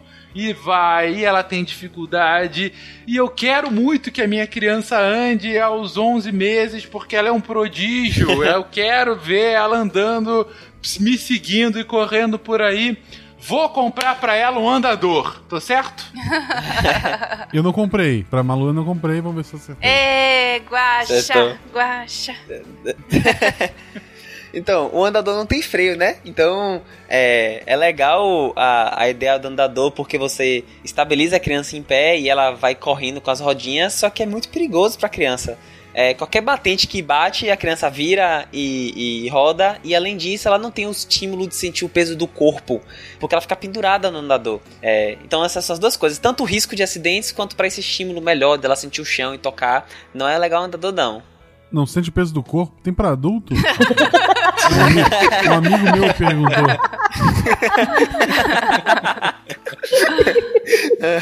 Talvez tenha, talvez tenha. Mandando produzir os de rodinha, né? Porque os de andador na frente tem. Não, não, de rodinha, pelo amor de Deus. Não, aquele você não quer, não, né? É, Beleza, então nada de andador, né? é, andador, então, se a criança tá com medo de andar, fica com medo, deixa ela na parede, dá um passo pra trás e faz ela andar. E aí, com o tempo, você vai tentando dando uns passinhos pra trás até ela chegar em você. É, é muito comum nessa fase você ver a criança dando risos de nervoso. Ela dá risadinha, mas fica nervosa de ir, porque realmente é um medo. Ela, tá, ela tá, pela primeira vez, é, ficando bípede, sem nenhum apoio. Mas estimula isso, e se, se a criança tem uma boa relação com familiares, com os pais, com, com o pai, com a mãe, ela confia. Então, quando ela confia, ela, ela perde esse medo, enfrenta esse medo e consegue caminhar. Essa, essa é a idade da gente já brincar de. Como é que fala? Aquele. Cuti, achou! É, é, que aí elas Já. Procurar a gente. Já, já pode começar desde Ah, antes. ah, entendi. Aham. Já pode. Esse de, de esconder o olhinho só ou de procurar de esconde-esconde? De brincar de esconder mesmo. Ah, já pode sim, já pode. Pode, é a partir de pode. um ano, quando ela já tá com mais estabilidade, porque estimula, né? Ela acaba brincando e anda sem perceber. Aham. Um ano, primeiro aniversário, bolo, guaraná e todos os convidados que a criança nunca vai lembrar que estiveram no seu primeiro aniversário. É, mas além disso, que, onde mais ela continua se desenvolvendo depois desses primeiros 12 meses, gente? Bom, aqui com um ano, vamos botar que a criança começou a andar com um ano. Um ano, um ano e um mês. Então, o desenvolvimento motor dela, ela chegou no ápice de, de competências e agora ela vai trabalhar a, a sua qualidade. Então, ela já sabe andar. Que é o, o momento final dela. Claro que depois ela vai desenvolver e vai adicionar outras tarefas para, por exemplo, brincar de pega-pega, jogar futebol, esse tipo de coisa. E agora as interações sociais ficam muito mais fortes. Então a linguagem se desenvolve bastante, a, a capacidade de interagir com pessoas se desenvolve bastante. Então, é, com um ano, a criança não só ela, ela entende o comando simples, é, o não já é muito claro para ela, como ela entende palavras associadas a objetos. Ela pode até não falar, mas quando cadê a bola, ela aponta e tenta fazer o olá e tenta falar alguma coisa. Então aponta pro, pro objeto, então pega o objeto. Então é uma criança que já tem um- uma comunicação bem aflorada, é, já, já, já consegue coisas mínimas e essenciais para a vida, já consegue é, se comunicar. É muito escroto eu falar que uma criança de um ano parece um cachorro, então? Não, parece. É igualzinho. Porque não, tudo que você falou aí, tirando a fato de falar olá, é. Quer dizer, eu não sei como é que é o cachorro do ouvinte, mas de qualquer forma, porque entende comandos fáceis, é, a- aponta pros objetos e tenta pegar e trazer de volta, enfim. Uma boa comparação. E realmente é isso. Então, é, ele, ele tem já interação, então já sabe se portar com pessoas diferentes da família e consegue identificar objetos, como um cachorrinho. É, Eu não sei qual que é o problema de fazer comparações assim. É, Eu- também acho. Não, não É, não, sei é se. é porque- Eu acho, na verdade, Pois é, elogio. porque tem gente que realmente fica melindrado com isso. Mas é, é natural do Sim. desenvolvimento e, né? e- Ah, uma Uhum. coisa que eu tava falando com o, com o Rigoli essa semana. Vocês assistiram aquele videozinho do moço que não consegue encaixar a mala dele dentro do, do compartimento? Então, tá- tava eu e Rigoli rindo daquilo, né?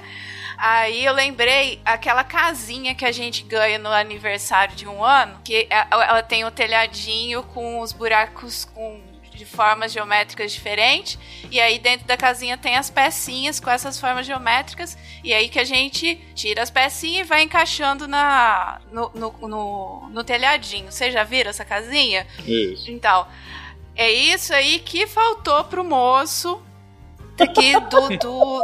Mas é sério. Eu, eu achei, eu falei, gente, né? Ele deve ter dificuldade nisso. Aí o Rigolo falou, verdade. Isso aí é falta, fal, como é que ele falou? Falta de estímulo viso-espacial. Então, é uma coisa a gente Tetris. acha.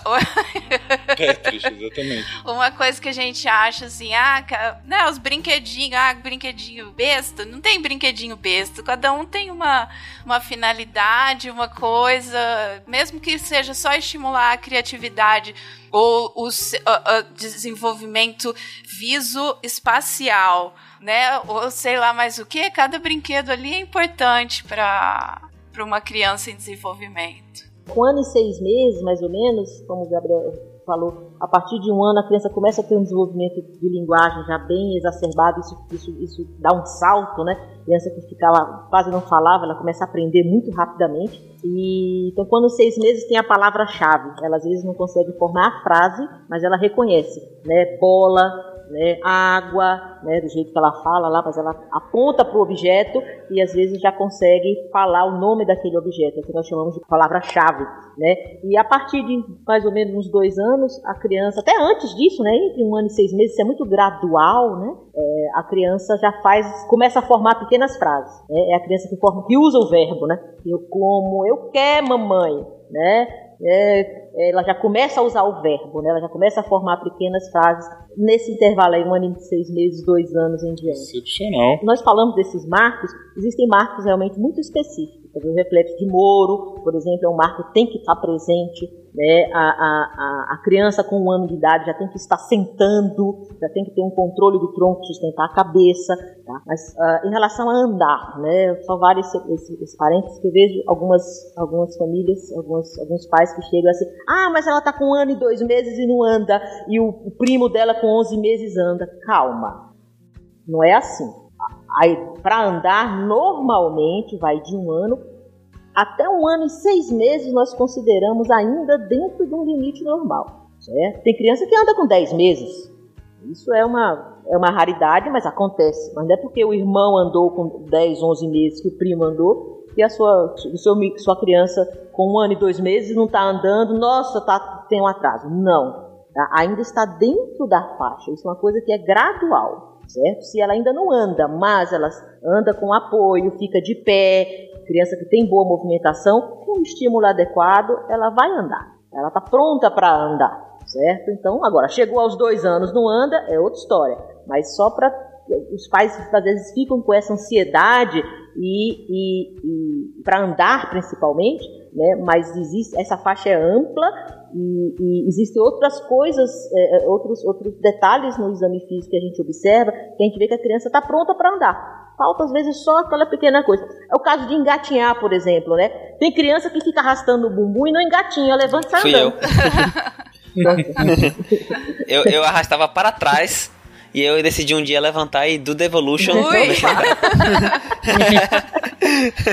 E, e, e, a fala, o, gente, a fala tem algum período assim específico? Até quando que eu não preciso ficar desesperado que meu filho não, não tá falando? Sim, a linguagem ela tem também alguns marcos. Então, assim, a criança que faz esses, esses sons iniciais que a gente viu logo nos primeiros meses, né, com seis meses, nove meses, aquelas brincadeiras que a criança faz, né, já é um prenúncio da linguagem. Então, a criança que não faz isso, você começa a perceber que às vezes a criança com um ano e meio, seis meses, um ano e meio mais ou menos, você chega para a mãe, mãe, ela faz determinados sons, ela não está falando nada, mas ela faz isso, não fala. Você já pode encaminhar, por exemplo, a criança com um ano e meio para fono, né, para fonoaudiologia, já para começar um estímulo adequado. Tá? É, é, a palavra-chave por volta de um ano e meio, dois anos, ela também tem de estar presente. Se ela não estiver presente, você já pode começar uma estimulação precoce também. Né? Com a linguagem, hoje em dia, a, a, recomendação é que sejamos um pouco mais rigorosos.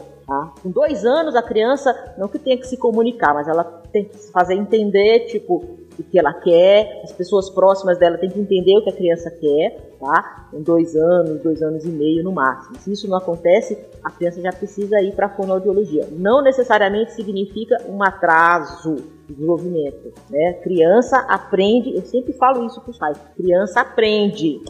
Criança aprende muito, aprende tudo, eles são uma esponja, o que você ensinar eles aprendem, o que é certo e o que é errado.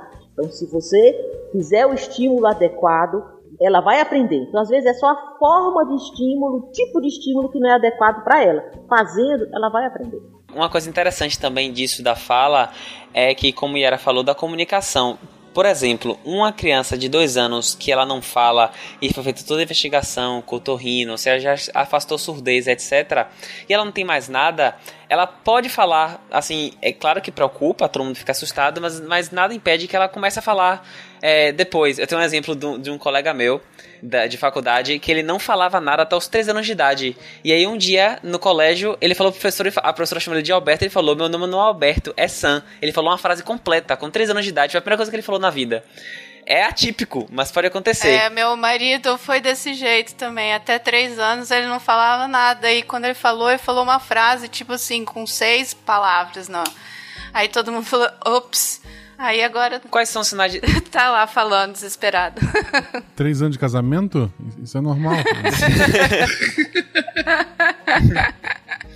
Quais são os sinais importantes que podem ap aparecer e são de alerta? É, vamos botar duas crianças de dois anos. As duas estão com fome e, e, querem biscoito. E o biscoito está ao alcance. Uma criança, ela vem, aponta pro biscoito e pede pra mãe o biscoito, assim, sem falar. A outra puxa a mão da mãe e leva o biscoito. Qual a diferença desses dois? O que aponta, ele se comunicou, ele mostrou o que ele queria, ele só não conseguiu pegar porque o biscoito estava longe. O que levou a mão da mãe como muleta é um sinal que a gente. é uma alteração, alteração cognitiva, que é usar as pessoas como muleta. Então ela entende o que ela quer, mas tem dificuldade de resolução, que é uma característica que pode aparecer no espectro autista, que é levar, usar como muleta. Então, às vezes, a criança tem dois anos, ela brinca normal, tudo, mas quando ela quer alguma coisa, é, ela não fala, ela leva a mão, ela não aponta, ela não tenta fazer, que é, um, é uma característica já de alerta. É, mas é sempre bom afastar coisas que impeçam a criança a falar. Então, levar no fono, levar no torrino, ver se está tudo certo com a, com a com a criança e estimular, sempre estimulação. É, for fazer terapia, é, tratamento se for necessário e estimular a criança a falar. Mas, Gabriel, essa situação que você falou da, de muleta.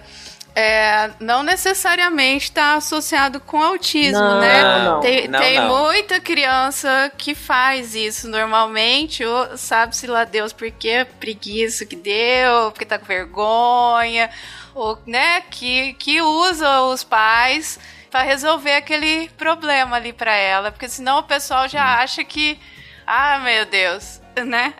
Vou fazer aquele disclaimer maroto então aqui agora, Flávia.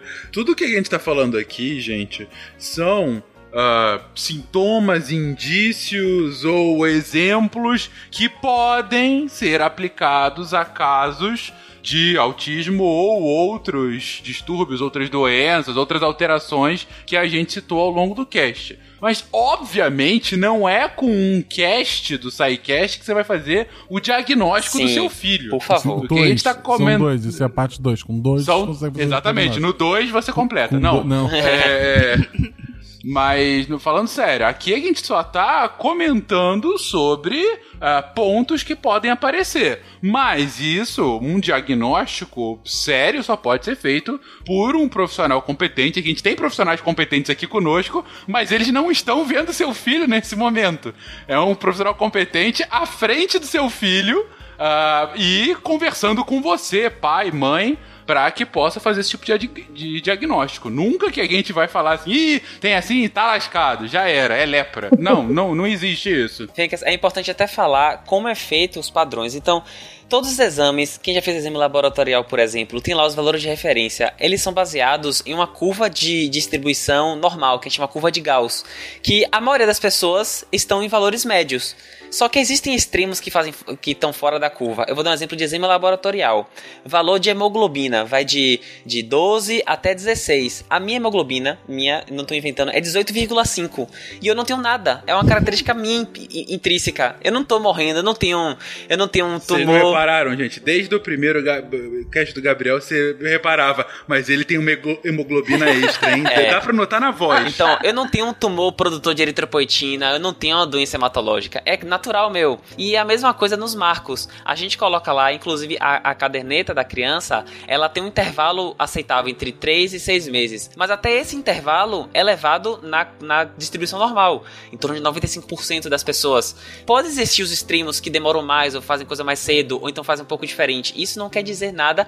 Pode significar? Pode, mas também não pode. Então é importante levar um profissional habilitado e capacitado, principalmente habilitado, para capacitado também, para fazer o diagnóstico e, e, se possível, tratar se tiver alguma coisa de errado, tá, gente? Perfeito. Muito bem. Vamos lá, agora diga pá. Diga pai. É, pá. Pai. Papai. Franzinha. Fran. Fran. Ele me ama, veja só.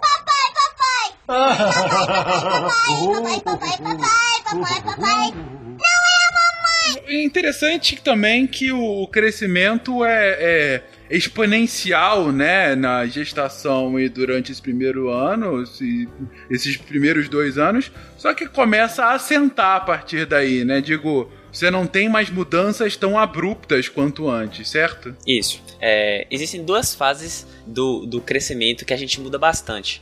É, até os dois anos de idade, a gente tem um crescimento é, físico muito grande e um crescimento cognitivo muito grande. E a outra fase é a, é a adolescência, que tem um desenvolvimento hormonal muito grande. Então, até os dois anos de idade, essa criança ela, ela evolui muito rápido.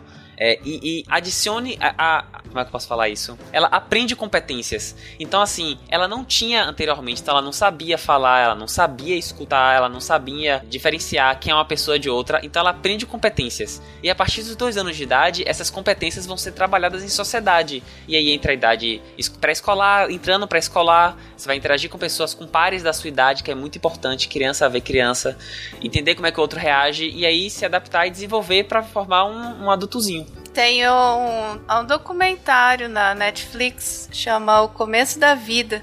É bem, bem bacaninha ele explicando a importância aí desses dessa primeira infância, né? E o desenvolvimento da criança. É bem, bem legal de, de assistir, bem tranquilo também. Legal. Então, é, por exemplo, aqui que a gente falou, Yara falou do, de um ano, um ano e seis meses, ele começa a entender melhor. É, com um ano e seis meses, ele já começa a falar algumas palavras com frases. Com dois anos, você já pode contar historinha pro seu filho.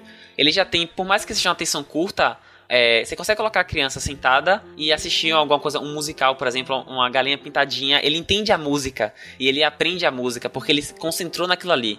É, ele consegue ouvir histórias. É uma coisa que ele vai cada vez mais aprendendo até conseguir chegar no nosso nível, né? De, de Uhum. atenção. Ai, posso falar um negócio que eu tô assim chocado com a filha da minha amiga? Ela tava lá grudada assistindo o negócio na tela do, do iPad, do trem lá.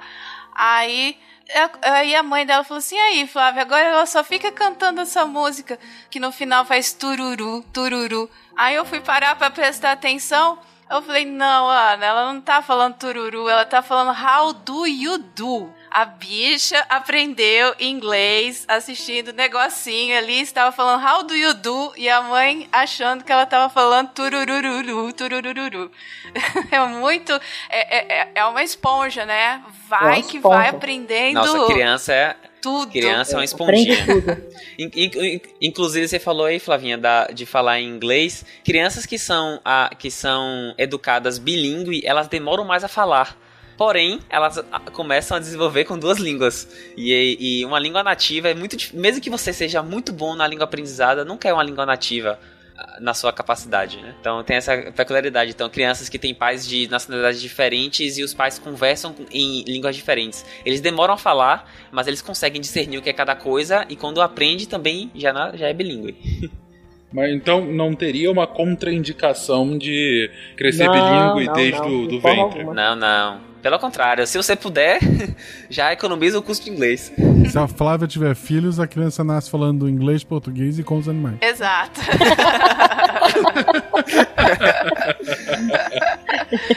Viu do que poupei vocês?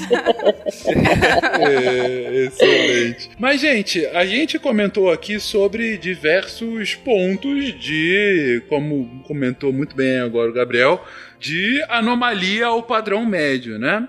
Ah, que tipo de doenças que podem estar associadas em geral a esses, essa- esses desvios do desenvolvimento mais normal ah, de- dessas crianças? Logo que a criança nasce, existe um teste obrigatório, né, um teste de triagem básica, que é o teste do pezinho, o famoso teste do pezinho. O teste do pezinho, ele, é- ele, ele faz uma triagem de, de, de seis doenças especificamente, tá? Que é o hipotireoidismo congênito, a anemia falciforme, fenilcetonúria, deficiência de biotinidase, um tipo de doença, hiperplasia adrenal congênita e a fibrose cística. São doenças que a gente consegue identificar logo no, no- nascimento né, dessa criança e, uma vez identificada, a gente consegue fazer a abordagem adequada né, dessas crianças. Então, caso a criança nasça, por exemplo, com fenilcetonúria, a- a- existe uma indicação específica de dieta para essa criança, né, sem a fenilalanina. A fenilcetonúria é uma doença que a criança nasce incapaz de, de, de, de- de degradar a fenilalanina, então ela precisa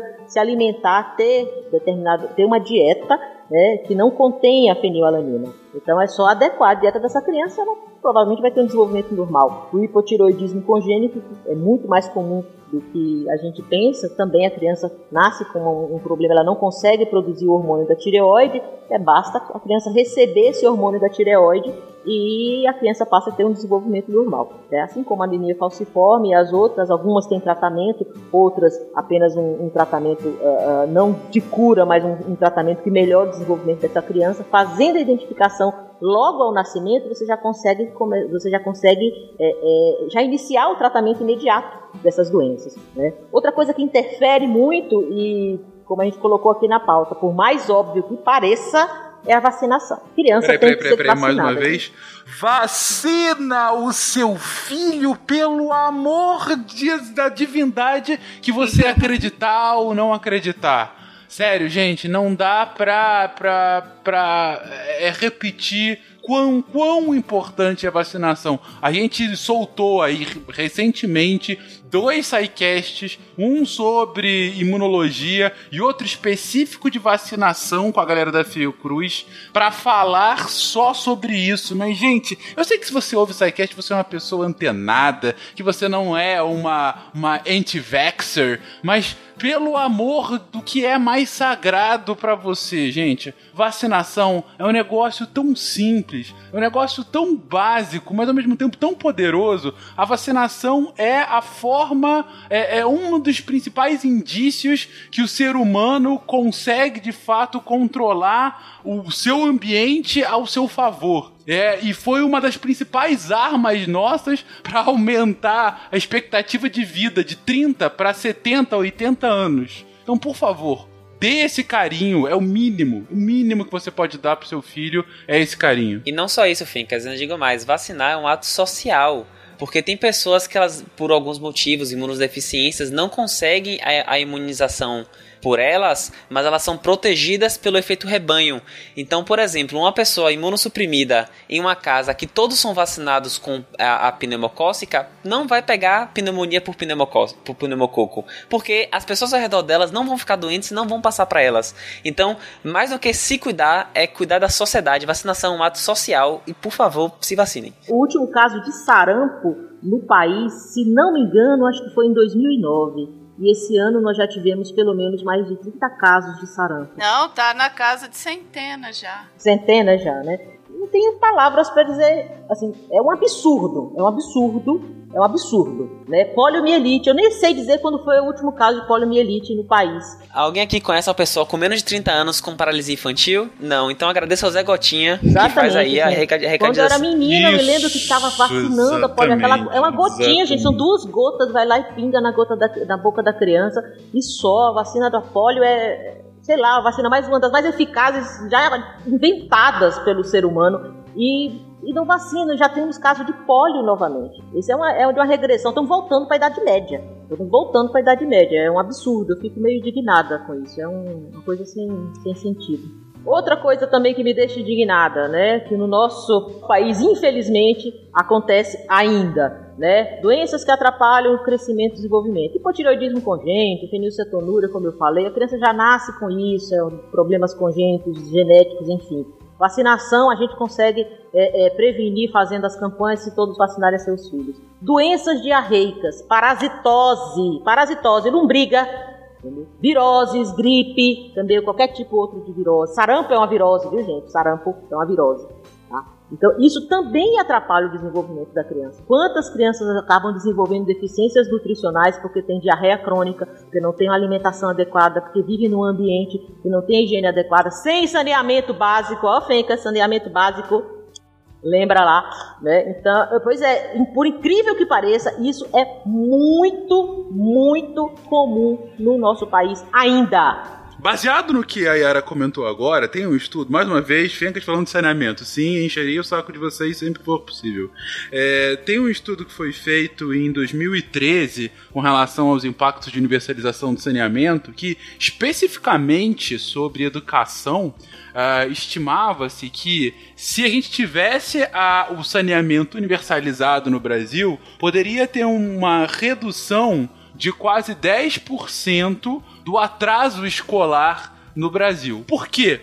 Porque você tem tanto o efeito das crianças com esse tipo de doença que faltam à escola, mas aí crianças mesmo, Uh, e também porque o desenvolvimento, ainda nessas fases mais primárias da vida, é, acaba sendo muito defasado por conta desse tipo de doenças, inclusive com impacto no nível de aprendizagem lá na frente. Já tem estudo vinculando doenças é, é, transmissíveis pela falta de saneamento a, por exemplo, potencial de QI de uma pessoa. Ou seja, é, você não ter um saneamento básico no Brasil não é só matar o presente, é matar inclusive qualquer perspectiva de futuro para populações mais carentes que não têm acesso a esse saneamento. Ou seja, é, é, é de uma imbecilidade tão gigantesca, entendeu? Porque é uma infraestrutura, como a gente diz, básica, que ainda assim fica longe de ser realidade.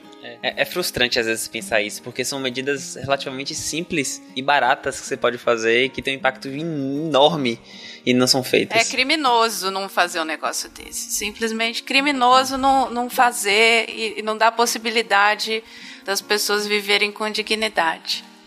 Enfim, enfim, a gente comentou aqui agora algumas doenças relacionadas a esse desenvolvimento, mas também tem muita questão de fatores externos, fatores ambientais, né? Ah, quais riscos, além desses de doenças em si, a gente pode colocar que poderiam de alguma forma impedir, retardar esse desenvolvimento mais normal infantil? É, de, coisa, de causas, vamos dizer assim, não orgânicas, a que de longe se destaca é a violência do, doméstica. Seja a violência física, propriamente dita, como a própria negligência é, é, dos pais, uma, não se importar com o filho, a violência psicológica, quando bota a culpa. Isso causa muito mal à criança, inclusive não é só fator de risco para problemas de desenvolvimento, como é, ele é fator de risco para doenças psicopatológicas. Então, algumas doenças, alguns comportamentos futuros podem ser explicados por abusos infantis. E assim, isso baseados em estudos, não é só um achismo meu. É, então, por exemplo, o caráter abusivo de o, o, os pais com caráter é, abusivo faz as crianças, por exemplo, terem é, menos tolerância à frustração, tem baixa autoestima, tem ausência de empatia, tem um risco muito aumentado de ter abuso ou dependência de substâncias é, é muito comum, quer dizer, não é muito comum, mas assim, eu, eu tenho um professor meu que ele fala sempre assim: um jovem de 18 anos que fuma maconha e tem um, os pais bem, é igual um jovem de 18 anos que fuma maconha porque. e, e na, na, infância ele foi maltratado? Não. O segundo jovem, ele tem uma chance muito maior de ter dependência com a maconha e evoluir para outras drogas. Evoluir que eu falo, gente, não, não é uma escala de gravidade, nada disso, tá? É só adentrar em outras drogas é, que a gente conhece mais do que o primeiro, porque eles são mais suscetíveis a esse tipo de coisa, a dependência. Além disso, eles têm problemas físicos de saúde mesmo, podem ser afetados, e, e problemas outros como depressão. Uhum, perfeito. O Gabriel falou da maconha, mas em relação ao alcoolismo, isso é muito bem estabelecido já. Né? É, crianças e adolescentes que, que tiveram contato muito cedo com o álcool ou cujos pais abusavam do álcool né, na frente dessas crianças, é, elas são crianças que experimentam o álcool mais cedo e quanto mais cedo o ser humano é exposto ao álcool, mais chance ele tem de desenvolver né, de ficar dependente. Então, é, é, essa relação já é muito bem estabelecida, né, do pai, a, a, criança viver num ambiente em que um dos pais seja etilista crônico, seja alcoólatra, essa criança tem muitas chances né, de acabar desenvolvendo de ter também um quadro de alcoolismo crônico, seja por vários fatores, seja por estar exposta mais precocemente à, à, à substância química, ao álcool, seja porque acredita-se né, que em um ambiente em que um dos pais ou ambos os pais, enfim, seja etilista crônica, essa criança também vai ter maus tratos ou o cuidado vai ser negligente e isso acaba levando a criança a ter mais propensão, né, a estar mais exposta e mais, é, é, é, mais chances de acabar dependente mesmo dessa substância. Até predisposição também, né? Pode existir uma predisposição genética. Sim, Tem... Além disso, né? Isso. Eu citei a maconha porque das drogas ilícitas é a que está mais associada com psicose em, em, em jovens. Então, é, quando você vê um, um, jovem de 20 e poucos anos com psicose, alucinações, você pode procurar na infância, normalmente tem uma história de abuso, ou então tem uma história de dependência na família importante, tem uma causa já mais intrínseca, genética, que, que predispõe a isso. Então, como você vê que às vezes um ato que aconteceu durante um mês na, na infância da criança impacta pelo resto da vida dela. Então, como é importante proteger as crianças, proteger a saúde dela, a saúde mental, a saúde física delas, porque qualquer impactozinho, qualquer qualquer mexidinha é um efeito borboleta que vai gerar no futuro é, grandes desastres. E tá claro, por esse cast, é, que é, é, um momento no desenvolvimento em que realmente é, é fundacional até para o desenvolvimento da vida dela, né? Só reforçando o que disse agora o Gabriel, gente é um cuidado muito necessário de um ponto de vista físico, como a gente colocou aqui, para não criar vícios como a questão da, da mamadeira, né? Digo, vícios de, de fato de, ah, não, não mamar é, do peito da mãe, ou acabar to toda a questão realmente física que vocês explicaram, né? Do porquê que não é tão, tão recomendável. Mas também essas questões psicológicas do, do, do carinho, do afeto, de é, da presença, da, ou até o contrário, né, da ausência de conflito, de brigas na família e tudo mais. Claro que isso é importante sempre, em qualquer momento, tal, para criança, para adolescente, para o filho adulto depois, mas é porque nessa fase, gente, vocês estão vendo o quão esponja são essas crianças, né? Então, assim, é, é putz, não, dá para para estressar o quão essencial é isso nesse momento, né? Bom, mas para não encerrar com essas coisas horrorosas citadas agora e sim ficar com a vibe Itmalia que de, tentamos trazer ao longo de todo o cast. Fencas, deixa eu falar do meu, do meu elefantinho, então. Exatamente. Exatamente. Onde o que está o elefante com a gente tá aqui com dois anos e nove meses da criança já, desde a sua concepção inicial. Onde que está o elefante? Valentina nasceu? Não, Valentina é o bebê de vocês aí. O, o, o, o Enzo Valentina. O, meu elefantinho é o Paquito. Ele nasceu depois de 22 meses de gestação, né? Agora, os próximos seis meses, ele vai passar tentando entender como que a tromba dele, com seus 40, 40 mil músculos, funcionam direitinho.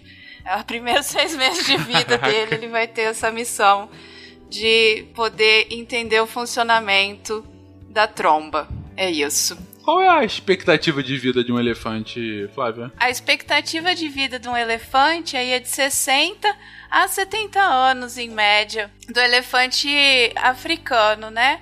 Aí o aquele elefante asiático é menos tempo, é de 45 anos aproximadamente. Entendi. Mas o. Quando esse elefantinho. É Paquito, Paquito né? É. Mas ele já nasce com. Vamos colocar assim.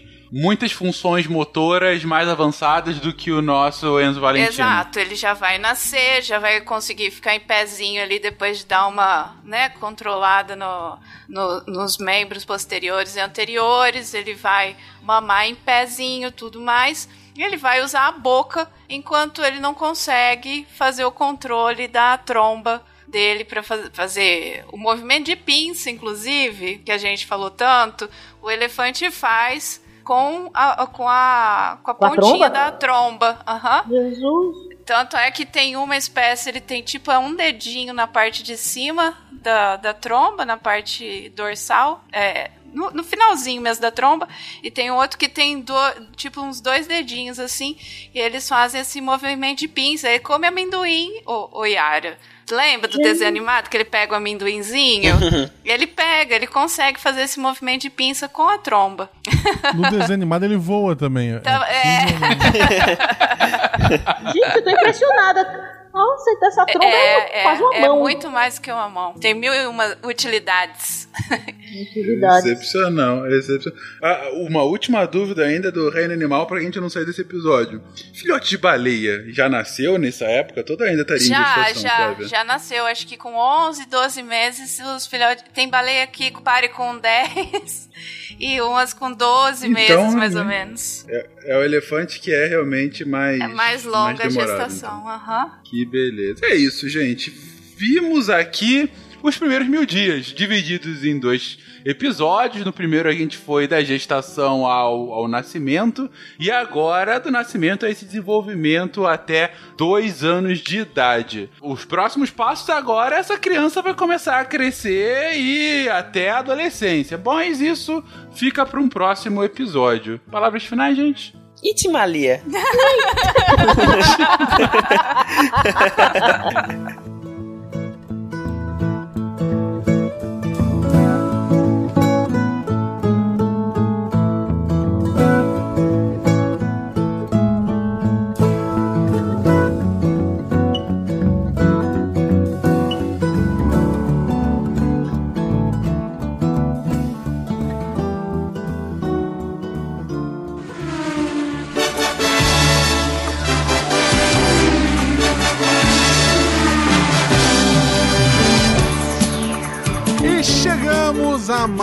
mais uma leitura de patronos, aquela parte que você pula do seu podcast. Estou aqui hoje Claro que não! com o Fencas, E aí, Guaxa? com a Jujuba, Não pula. As pessoas ficam até o final pra nos ouvir falando 200 mil nomes e zoando. e comigo mesmo, o Marcelo Gostin. Sigam nas redes sociais, arroba Marcelo Gostin, arroba Fencas, arroba Jujubavi, arroba Fernandes Tarek, que não tá aqui. Mas vocês deviam seguir ele e perguntar por que ele não tá aqui. Cobrem ele. Por que, ele não tá aqui? E mandem, e mandem Isso, gifs, o saco. gifs pra ele. Muitos gifs E fofinhos. até onde eu sei, ele tá solteiro também. Dê em cima dele, não importa. Homem, mulher, o que for. Pode ir lá. Cachorro. Eu tenho uns quatro Ai, perfis de cachorro Deus. que me seguem no Twitter. Você pode cantar ele também. Ele é veterinário, ele gosta. Mas não é sobre isso que estamos aqui. A gente está aqui para ler uma lista gigantesca de patronos que estão sempre em um lugar diferente e nada mais atual que no momento que viagem espacial. Eu fiquei com medo aqui por um breve Nossa, eu também! Na nossa base espacial SciCast, que está orbitando a Terra, temos o capitão Bruno César Sarmento Rosa Cavalcante. Ah, seguido de seu vice Mário César Sanfelice. Olha aí, o linguista da, da nave, André Bessa. O. Como é que é o nome? A pessoa que vai. O gaiato nesta, nesta viagem, ele entrou escondido em uma das caixas. Gabriel Medeiros. E Pierre Ferraz e Silva pediu uma carona segurando sua toalha. Olha aí, que beleza! Cuidando dessa equipe, o psicólogo da, da nave, José Abel Mendonça Paixão. Procurando vida inteligente em algum lugar de qualquer planeta, Simval Freires. E fazendo a comida pra galera toda, Antônio Aliso de Menezes Cordeiro. Com a sua assistente, Rafaela Pereira. Tentando pegar a área no seu 3G, Anne Daniele de Oliveira Simões. É, é. E olhando maravilhado para o espaço, Marcos Rosa. Cuidando da biblioteca, Sávio Trindade Lobato. Entendi, foi entendido. Foi uma boa, foi uma boa. Eu acho que o Sávio é novo. Bem-vindo, Ah, tem um Sávio. monte de novo aqui, gente. Também já faz algum Olha tempo que a gente não tá aqui. só. Desculpa pela leitura. É verdade, gente. se, se tinha gente nova que a gente não leu, bem-vindos pra Sei, todos, tá? sei. Cuidando da manutenção da ala norte, Guilherme Graycheck. Right check. Ó, você falou da Ala Norte, então no sul, Evandro Celino da Silva. Olha só, e o mestre dos maquinários Inoue, que o japonês manja de máquina, né, gente? Deixa ele lá. Babaca, né? Cuidando do Twitter oficial desta viagem, Rafael Micelli. E como especialista de diplomacia da tripulação, Marcelo Santana do Amaral. Do lado oposto, o nosso líder tático e bélico, João Paulo Doni. Chegando para um contato pacífico com os seres humanos, Calderache. Desculpa. Enquanto isso, a, a especialista em. em. fugiu. Em. Origami. cultura. Em origami, por que não? Toda nave precisa de um Mayumi Claro. Watanabe. Olha, genial. Mas não é só da nave do SciCast que nós vamos falar, porque nós também temos a base do SciCast em Júpiter. E lá está o nosso querido gerente geral, Rodrigo do Couto Fonseca. Geral. Gerente geral, eu gosto desse termo. Gerente subgeral, temos Oswaldo de Moura Júnior. E anotando para a posteridade todos os acontecimentos, temos o nosso querido CA, César Agenor. E cuidando da possível fauna de Júpiter, Flávia da Silva Nogueira Ward. Protegendo a nave de meteoros, temos Matheus B. Gondolfo. Meteoros e de Balrogs. é... Sempre. E enquanto isso, Antônio Carlos de Souza tenta uma comunicação com a nave da base de controle, mas infelizmente sem sucesso. Falando em comunicação, Débora Cabral Lima se encontra neste momento numa expedição em Plutão para descobrir se ele é um planeta ou não e se tem habitantes por lá. Um astronauta não, um planeta não. Desculpa, Bebe. Marcos Souza de Araújo está congelado criogenicamente. Enquanto isso, Leonardo Teixeira vê tudo de sua televisão. Olha aí, cuidando de seu jardim intergaláctico, Lucas Rosa assiste Leonardo assistindo TV, porque isso é uma coisa comum pra se fazer nas redes sociais. Reaction, né? Saudades da Terra. Re-. É saudade Ah, da Terra, entendi. sabe? Acelerando cada vez mais nossa nave, Alan Vrunch. Ai, ai. Enquanto isso, se deliciando com a comida feita pelo nosso querido Antônio Alísio, temos Pedro Carneiro. Muito bom. Sentado ao seu lado, fazendo palavras cruzadas. Sei lá, não sei se você gosta, Bruna, desculpa. Bruna de. Eu gosto de palavras cruzadas, então. Querendo saber quando volta, Gilberto Dias, olha o calendário.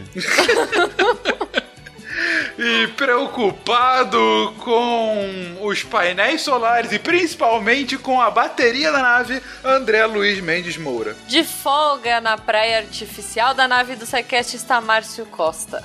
Boa. Daniel Martin faz as contas e acha que estamos dois segundos no passado.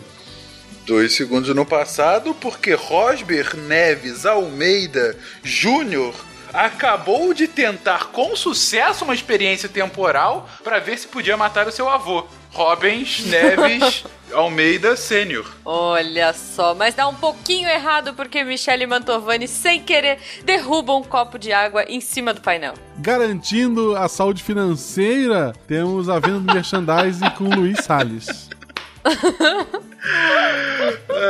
Meu Deus. E Tiago Moura Witt está ajudando o Luiz. Tiago, ele gosta também do, do Luiz, gosta de uma vendinha. Entendi, entendi. Do outro lado da nave, jogando um pouco de squash, está Jonas Gabriel de Souza. Analisando que agora temos duas linhas temporais, Maurício Linhares. Meu Deus. João Carlos de Assis está preso no paradoxo temporal. Ele não sabe se ele é ele ou é ele da outra dimensão. Caramba! Assistindo tudo isso, comendo pipoca em sua TV na Terra, Felipe Augusto de Souza acompanha a saga de João. Tentando contato com a nave, Mari Ribeiro grita: Planeta Terra chamando, Planeta Terra chamando. É, e Ricardo Cruz está orando, orando a, a Deus, ou seja lá qual é essa nova divindade nesse futuro distópico. Justo. Felipe Augusto Rosa cuida do Jardim de Júpiter. Julice Tocacello evita uma invasão alienígena na porrada. Boa. Enquanto isso, Carlos A. Schneider claramente é o astronauta, daí o A. Certamente. Olha, o primeiro com, com Pois é, abreviação, as né? pessoas estão aprendendo a não deixarem aqui o nome. Cuidando da hidrologia de Júpiter, Felipe Rios. O como Me- meditando em gravidade zero, Ana da Rocha Curata. E em contato com a natureza da Terra, Silvio Roberto Fernandes de Araújo. Olha só. Reclamando da comida enlatada da nave, Diego Rodrigues Ferreira corre pra cozinha pra ver se tem alguma coisa que não seja ração em pó. Testando os efeitos do veneno em baixa gravidade, temos Ana Carolina Fernandes Ferreira. Enquanto isso, Helena Morgado Corelli faz coro ao que Diego tinha falado, pois ela passa mal nesse exato momento. A cozinha não está fazendo um bom trabalho. Olha só. Trazendo da adega escondido e contrabandeando vinho, Eduardo Kremer Góes. Gente, pra quem não sabe, tem uma vinícola aqui na minha cidade que chama Góes. Manda uns vidros pra gente. Aliás, Eduardo, você é, você é daqui? manda vinho. Mentira, manda suco de uva. Otávio Henrique está bravo com todo o bullying que sofreu e grita: Eu não sou o Otávio passageiro. Meu Deus, que horror! Ai, ai, Carlos Alípio Flores de Moraes está triste com a piada anterior. Engatinhando em gravidade zero e reclamando do tamanho pequeno da nave, Bernardo Malta, irmão do nosso mão grandão. Tocando piano no bar da nave, Gustavo Afiune. Meu Deus. Se deliciando com alguns peixinhos feitos pela cozinha que está gerando um problema dentro da nave, José Carlos Vieira Júnior. Pensando que faria melhor, Maurício Faria tá Júnior ótimo. empurra o peixe pra lá e pra cá. Bruno Wise canta Minha Pequena Eva no bar. Enquanto Jean Carlos Guela ou Guela tenta comer um peixe que está preso na goela. Desculpa, João Carlos. Ah. é, é que tava a tão minha, boa. a minha foi ruim. Né, né? o barman Lucas Rodrigues Oliveira não aguenta mais dizer que não existem bebidas pangaláticas na nave. Pedro Henrique de Lima Gomes serve suco de limão a todos para evitar o escorbuto. Seu primo, Leandro Gomes, está agradecido. Na praia, junto com o guri que eu esqueci o nome, Kelvin Costa. A família Costa. Família Costa, na praia. Fábio Chicote possui uma arma laser. Enquanto o Fábio Fraeta é um da, da grande tripulação italiana na nave. Boa, tá fazendo mão de Todos, mão assim, assim, decotinha. Enchendo balões e brincando com uma voz fina, Hélio Henrique Salatino se diverte na sala de jogos. João Paulo Verenca dos Santos faz cachorrinhos de balão no Gravidade Zero. Ai, ai, Enquanto isso. É que eu imagino essas coisas. Não, essa nave já deixou de ser nave há algum tempo, mas tudo bem. Já, Enquanto cara. isso, o Alessandro Siqueira, ele é o- ele também tá na tripulação, ele tá ajudando a dirigir essa nave, ele tá lá com as mãos no volante, porque é uma nave que tem volante. Olha aí, que beleza. Infiltrado na nave temos Rafael M, de Marciano, claramente, Tellerman. Luiz Felipe Martini Araújo tenta entender o Tellerman e ele já sabe que as três palavras são é, ET, telefone e casa. Iglesia Paulo de Menezes ajuda na tradução com todo o seu conhecimento linguístico. Boa! Enquanto Arthur Henrique de Andrade Cornejo anda pelos corredores tentando se lembrar onde é o seu dormitório. Daniel Scopel procura a Lamed que ele está com uma dor no- na barriga que ele não sabe o que é. Às vezes acontece, Daniel. Enquanto isso, vendo lá da Terra, o Renato pensa: eu poderia estar a guiar essa nave. Ah! É sempre a mesma Calma piada, que vem um Renato, pior. desculpa. Mas Não, vem uma pior, vem uma pior, ó. Procurando seres alienígenas fantasmagóricos na nave está Daniel Gasparim. Puta! Tipo Gasparzinho. Eu tentei. Pulando da nave, Guilherme Arthur Jerônimo. Ai, ai. Ah, Maxwell Sampaio está animadaço cantando Maxwell Joe no meio da nave. Nossa, eu não faço ideia do que seja Joe, isso. Joe, tan, tan, tan, tan. Não conhece não? Mas, Enfim, deixa pra lá. Não, não. Mas então tá bom. Então Alexandre Freire está ao seu lado com um pandeirinho no karaokê. que não? Eles estão no karaokê? se, se ele não tá no karaokê, o Max- o Maxwell, o Alexandre tá. Passeando de aerolito, temos Luiz Ferraz. Enquanto Giovanni Carvalho Nepomuceno está feliz. Está feliz por estar lá participando dessa, dessa viagem intergaláctica. Boa. Ao seu lado, feliz e tomando um sol artificial, Vinícius Lisboa está de boa. Por que não? Brendo Marinho encontra a vida inteligente no fundo do oceano. Ah, obviamente. De Júpiter. Ou não, da Terra. Ele tá em Júpiter. Enquanto Elder Alexandre Nogueira, ele leva brotinhos, árvores para serem plantadas, seja lá onde essa nave estiver indo. Obrigado, eu achei que Oh. tinha ficado muito velho de repente, esse brotinho, quem usa? Meu Deus! Ao lado do capitão da nave está Luciano Leal, com toda a sua lealdade ao capitão. Tentando mover objetos com a força da mente, Marcos Roberto Souza. Olhando atônito para todas as estrelas pelas quais estamos passando, Guilherme, dourado, qual, tal qual essas estrelas. Fazendo companhia ao outro célebre clérigo do- da nave está Fábio Cruz, rezando também para que chegue e dê tudo certo. Tentando salvar a alma de todos, temos Jorge Alexandre Alves Alfradique perguntando: Você já ouviu a palavra de Yoda? Guilherme D'Alonso se junta a ele para formar a maior religião da nave. Boa! Curtindo um Martini, Janir Marini Jr. escuta a música tranquila no bar. Pedro Ramsés Martins estuda a influência da gravidade em múmias. E Renato Jakobski Fusco se pergunta: por que estou aqui? Muito reflexivo, Renato. Muito, muito. Everton Rosa, é, escondido atrás de um pilar, encara Renato pra saber se ele é azul. Desculpa, essa Meu muito, pouca gente vai Deus. entender. Não? Fusco azul? Puta. Ótimo. Desculpa. E um primeiro acidente registrado envolvendo um um buraco negro e cookies, Lucas Tonon desapareceu. E André Luiz Parisotto Reichert.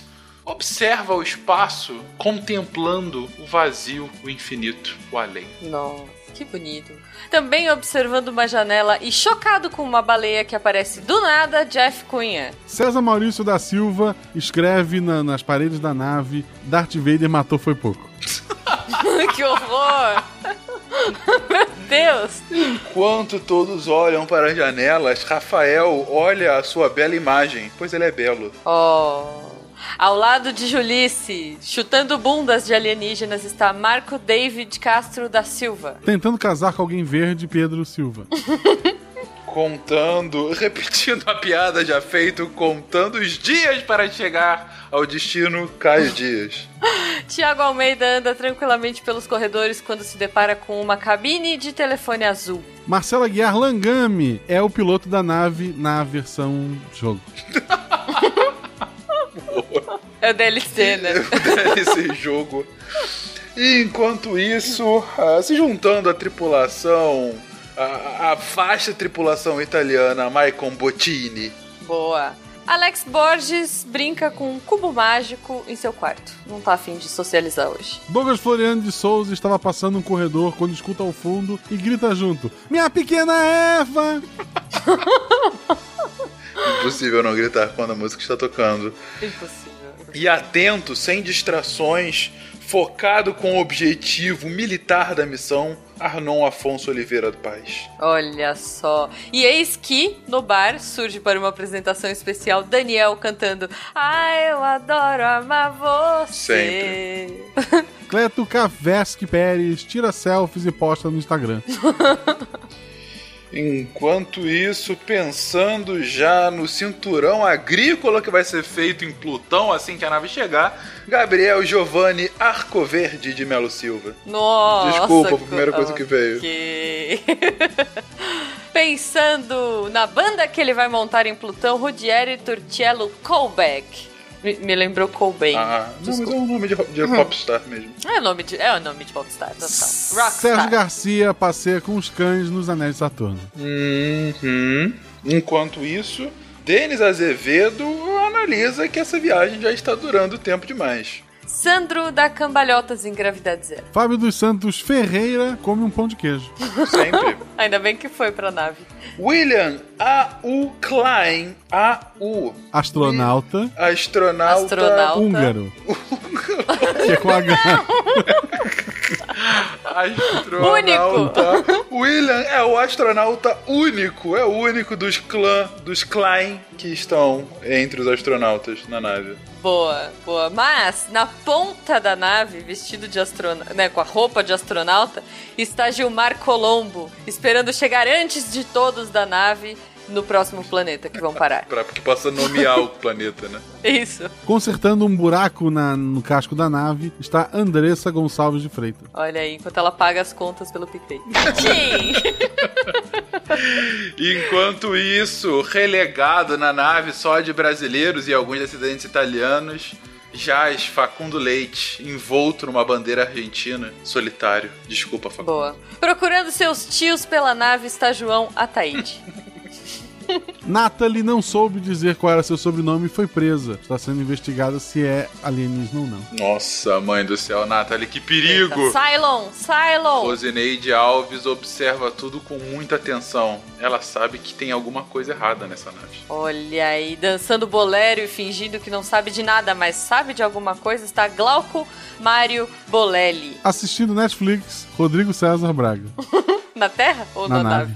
É tudo na nave. É tudo na nave. E. Não, a gente pôs umas pessoas da Terra aleatórias, coitado. Mas não André Bonfá, que já está junto de Alberto na nave. Olha aí. Michael E. Sato, sendo E, obviamente, de extraterrestre, procura seus companheiros para o motim. Nossa, mãe. Está começando. Christian German Reis dirige uma nave sete vezes maior que a nossa. E tá nele. Paulo Colares faz parte do motim. Ele está chegando. Sérgio Luiz Polidoro manda sinais luminosos para a grande nave que se aproxima. Brauli Rocha da Silva. Não. Não. Concentra. Fuja da piada Não. fácil, por favor. Possui a força dentro de si. Possui. Boa. Ai, ai. Carlos Eduardo Balbino da Silva está na outra nave que está se aproximando. Já é uma realidade a invasão iminente. Saltando de um canguru astronauta vem Julian Nóbrega, pulando da sua nave gigante para a nossa pequena nave Psychestiana. Usando um pegador de borboletas, ele laçou, ele pegou um meteoro e está vindo pra cá, Pedro Paiva. Caio Pérez Santana observa a nave espacial gigante se aproximando. Não sabe se o problema é um motim interno ou a invasão externa. Vai acontecer. O outro linguista especialista em Klingon, Guilherme Luiz Klug, se anima esperando que dessa vez ele possa usar este conhecimento inútil que ele sabe assistindo séries antigas. Chamada para ajudar no combate, Betânia Silva Santos responde: Quem me chamou? Meu Deus. Ai, ai, a médica residente da nave, Yara Grise, se desespera vendo toda a situação. E seu assistente Samuel Fatini já esconde algumas comidinhas pra garantir que ele tem fome. Paulo Rig, vulgo Beto Patux, é um Galaxy Ranger. Galaxy Ranger, sempre. Rafael Mendonça começa a falar com a nave do SciCast. É uma abordagem direta. Eles vão começar a invasão. Ricardo Tuma Guariento dá umas pancadas no sistema de alto-falantes da nave porque elas estão falhando. João Paulo Liam Branco Martins luta Kung Fu em gravidade zero. Umas pessoas muito alheias ao que vai acontecer. Enquanto Lindonil Rodrigues dos Reis prepara o armamento esperando a invasão. Mário Lúcio Romaldo de Oliveira aguarda ordens pacientemente. Ele é um androide. Jean Lima Santana afia suas espadas. Gorete Lira da Silva de repente faz uma reviravolta e começa o motim ao mesmo tempo que a invasão vai começar. É um furdunço, Gorete liderando. Meu Deus! Vindo numa voadora em gravidade zero, Alexandre Hideki Hagihara consegue quebrar uma das janelas da nave do SciCast com, seus, com sua super arte marcial. Thompson Santos Reis está consertando a janela. Tudo vai ficar bem, gente. que rápido. Bruno Saito se engaja num combate direto com uma invasora. Olha aí, Crislane Vasconcelos entra brigando com o Bruno e falando: Finalmente eu vou dominar o SciCast! Eu sabia, Crislane, você nunca me enganou. Eduardo Yamaguchi já tomou injeção, comeu, tomou banho e agora está dormindo. Tanana, tanana, tanana. Ai, meu Deus. Ah, perdemos quatro anos, que bosta. Desculpa. Enquanto isso, Pedro Ivo de Araújo do Nascimento prepara seu exército de robôs para a resistência. Alisando um gatinho em uma sala aleatória da nave gigantesca está William Bowman. Pô, claramente ele é o chefe dos vilões, isso não tem dúvida. É, total, total. Sendo aquele que definiria o rumo da guerra na nave. Infelizmente ele não foi, ele foi a um casamento. Gabriel Tulli Ferreira Neto. E pronto para o discurso da vitória, Vinícius Gagno Lima. Escondido em uma moita, porque sim, a nave do Sagest tem uma moita aleatória, e camperando está Bruno Silva Matos Cardoso. Em minha defesa, eu sou Matos também, eu, eu acho absurdo isso. Ok. Rodrigo Ribeiro come uma maçã. Coisa mais anticlímax, né? Que tá acontecendo. Eu fiquei chateado com o Né? Matos. Pô, desculpa. Então, Pô, camperar é Voltando à seriedade da história, Adriano Santos é a primeira baixa. Enquanto isso, com uma musiquinha de MPB em ambiente, junto com seus primos, Tiago Costa bebe um drink. Diego Atílio Trevisan aponta uma arma e diz: se, se aproximarem, eu, Trevisan. E Enaldo Alessandro Lucien da Silva é, está gravemente ferido e pede socorro. O androide Masaki segura com suas mãos ultra fortes de, de vibranium, sei lá, vibranium porque sim, as portas deixando a rebelião passar. Felipe Fiorito Mancini se aproveita da confusão para arrastar uma cabeça de cavalo entre os corredores dos, dos dormitórios. Meu Deus! Vinícius Haroldo Garcia Afonso fica tão chocado pela cena anterior quanto pelo fato de haver um cavalo nessas naves. Não, só a cabeça. só havia, né, em algum Ele momento. trouxe congelado e tal. Ah, a, a- máfia sabe o que faz, gente.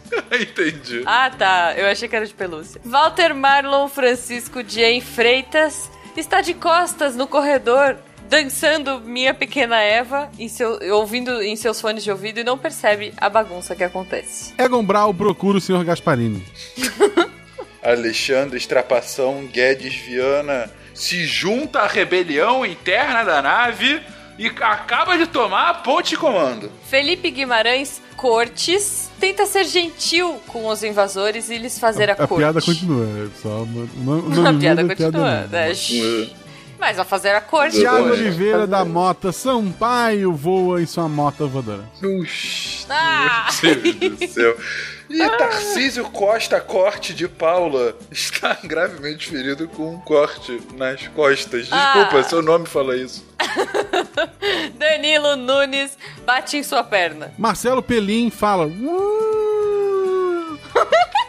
Que isso? É o Pelim, Chewbacca. Ah, pelinho Chewbacca, caraca. Ninguém pegou do Nunes também. Por quê? De bater. Tinha aquele do pânico, não sei o que lá, Nunes! disso. E batia na perna. Eu não, não Ah, desculpa, eu lembrei da desculpa. E Thiago Rodrigues Rocha se mantém intacto. Ninguém irá o pegar, ninguém irá tirá-lo da posição. Ele é firme como uma rocha. Boa. Usando o Thiago de escudo humano, Douglas Morrison de Almeida tenta conter a rebelião nos corredores. Carlos Bergamo protege a Jujuba, que ela é gominha. Ó. Ó. Obrigada, Carlos. Douglas Santos acaba de avisar: a invasão é um sucesso. José Eduardo de Oliveira Silva se esconde embaixo da cama, tentando mandar um sinal de socorro para Júpiter. Josenaldo de Oliveira Matos Filho recebe um ataque com sabre de luz em seu rim e ele sorri.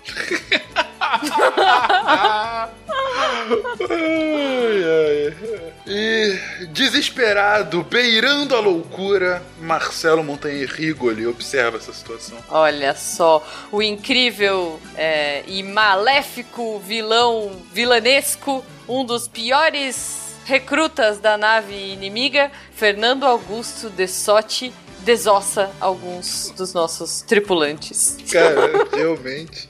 Ele é um vilão muito, Muito mal. mal. Alexandra Matos Romil mostra o sinal do guaxinim e pode entrar na nave de fuga. Olha só. Olha, tem uma nave de fuga! Gianfrancesco, o senhor está indignado com as mãos de coxinha, mas como nave de fuga?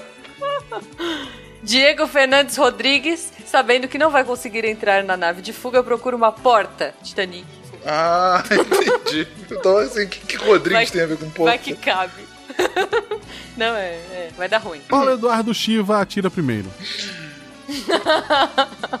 André Carvalho se rende. Fábio Sampaio Pérez não se rende e rouba um sabre de luz. Fernando Malta sabe que seu império está caindo. João Pedro Porto Pires fala que nunca cairá, o império é pra sempre. Ele, tu usou um padrinho pra se safar. É isso mesmo?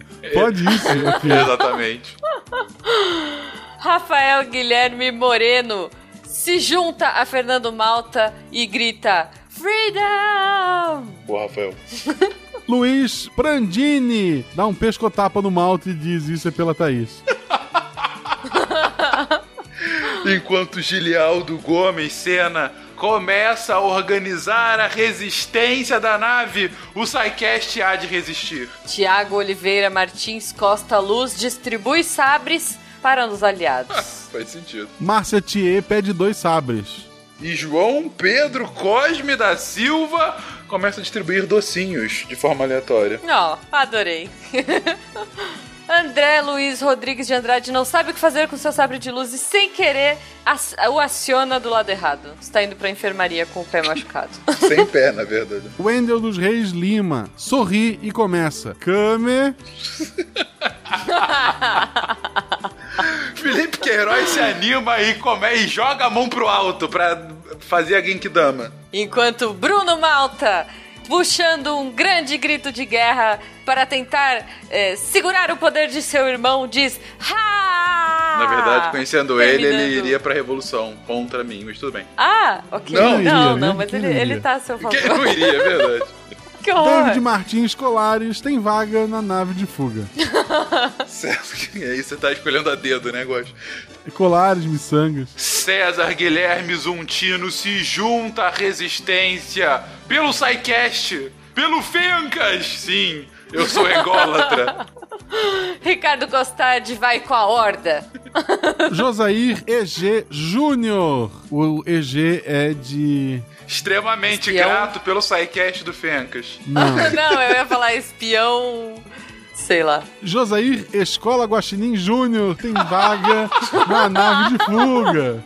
Daniela Araldi começa a sacar que o Guaxinim vai fazer uma revolução no futuro e está apenas reunindo forças. Olha aí, puxando da tomada e impedindo a fuga da nave de Guaxinim está Thaís Botia da Costa, com uma risada maléfica, olhando para sua amiga Cris, falando: Vencemos! Ricardo Gomes está na lua e nada tem a ver com esse conflito. Miriam Ito começa a se desesperar. Meu Deus, mas que lista grande de nomes. Será que um dia ela vai acabar? Elias Santiago Diniz diz: Vai. Obrigado. Miriam fala. Walter Wachek Neto pega carona nessa cauda de cometa. Todos. Anderson Lima Couto está neutro em todo o conflito e apenas observa. João Cláudio Soares da Silva quebra uma caneta Bic para ver a tinta em gravidade zero. Lucineide Lima de Paulo. Se perdeu nesta briga toda, não sabe o que está acontecendo. Foi pro bar ouvir minha pequena Eva. Enquanto isso, o único astronauta representante do Brasil, Bruno Avelar Alcântara, tenta falar com sua base natal. Ao que Jefferson Estevo responde: Olha, eles até estavam aqui, mas não estão mais. Sharp Walker diz: Isso é um pequeno passo para o homem, mas um grande passo para um cara cinza.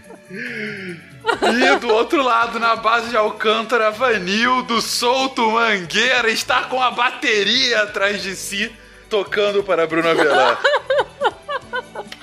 Ai, meu Deus. Vitor Carlos Siqueira vem tocando seu pandeiro dentro da escola de samba e misteriosamente isso começa a enfraquecer os Psycasters. Bruno Borim pega o seu machado e grita: Carga! Evandro Faria até tocaria o pandeiro, mas ele só faria isso. Ah, Ah, tá, tá. Já tá com muito tempo gravando, gente, não tá vindo mais piada nenhuma.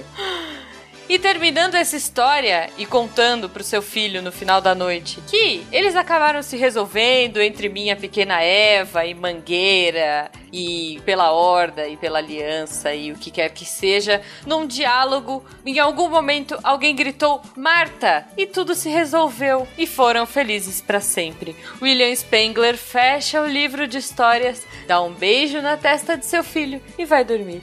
E neste clima de final feliz, você que é Marta, você que não é Marta, você que tem uma mãe Marta, você que não tem uma mãe Marta, seja nosso padrinho, ajude a gente. Obrigado por tudo, desculpa qualquer coisa. Siga-nos nas Sim. redes sociais, arroba Portal Deviante, arroba Podcast, arroba Marcelo Guaxinim, arroba Fencas, arroba Jujubavi e principalmente arroba Fernando Stark. Pergunte por que ele não está aqui, porque ele nos abandonou. Um beijo pra Mande vocês gifs e amor. e até semana que vem. Tchau, gente! Até!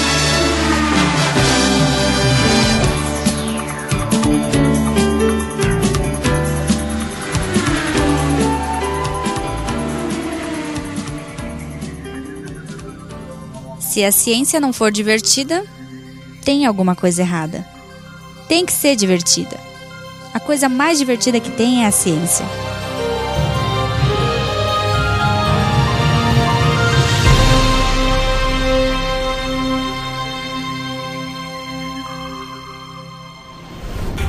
Este programa foi editado por Tapcast. Edições e Produções de Podcast.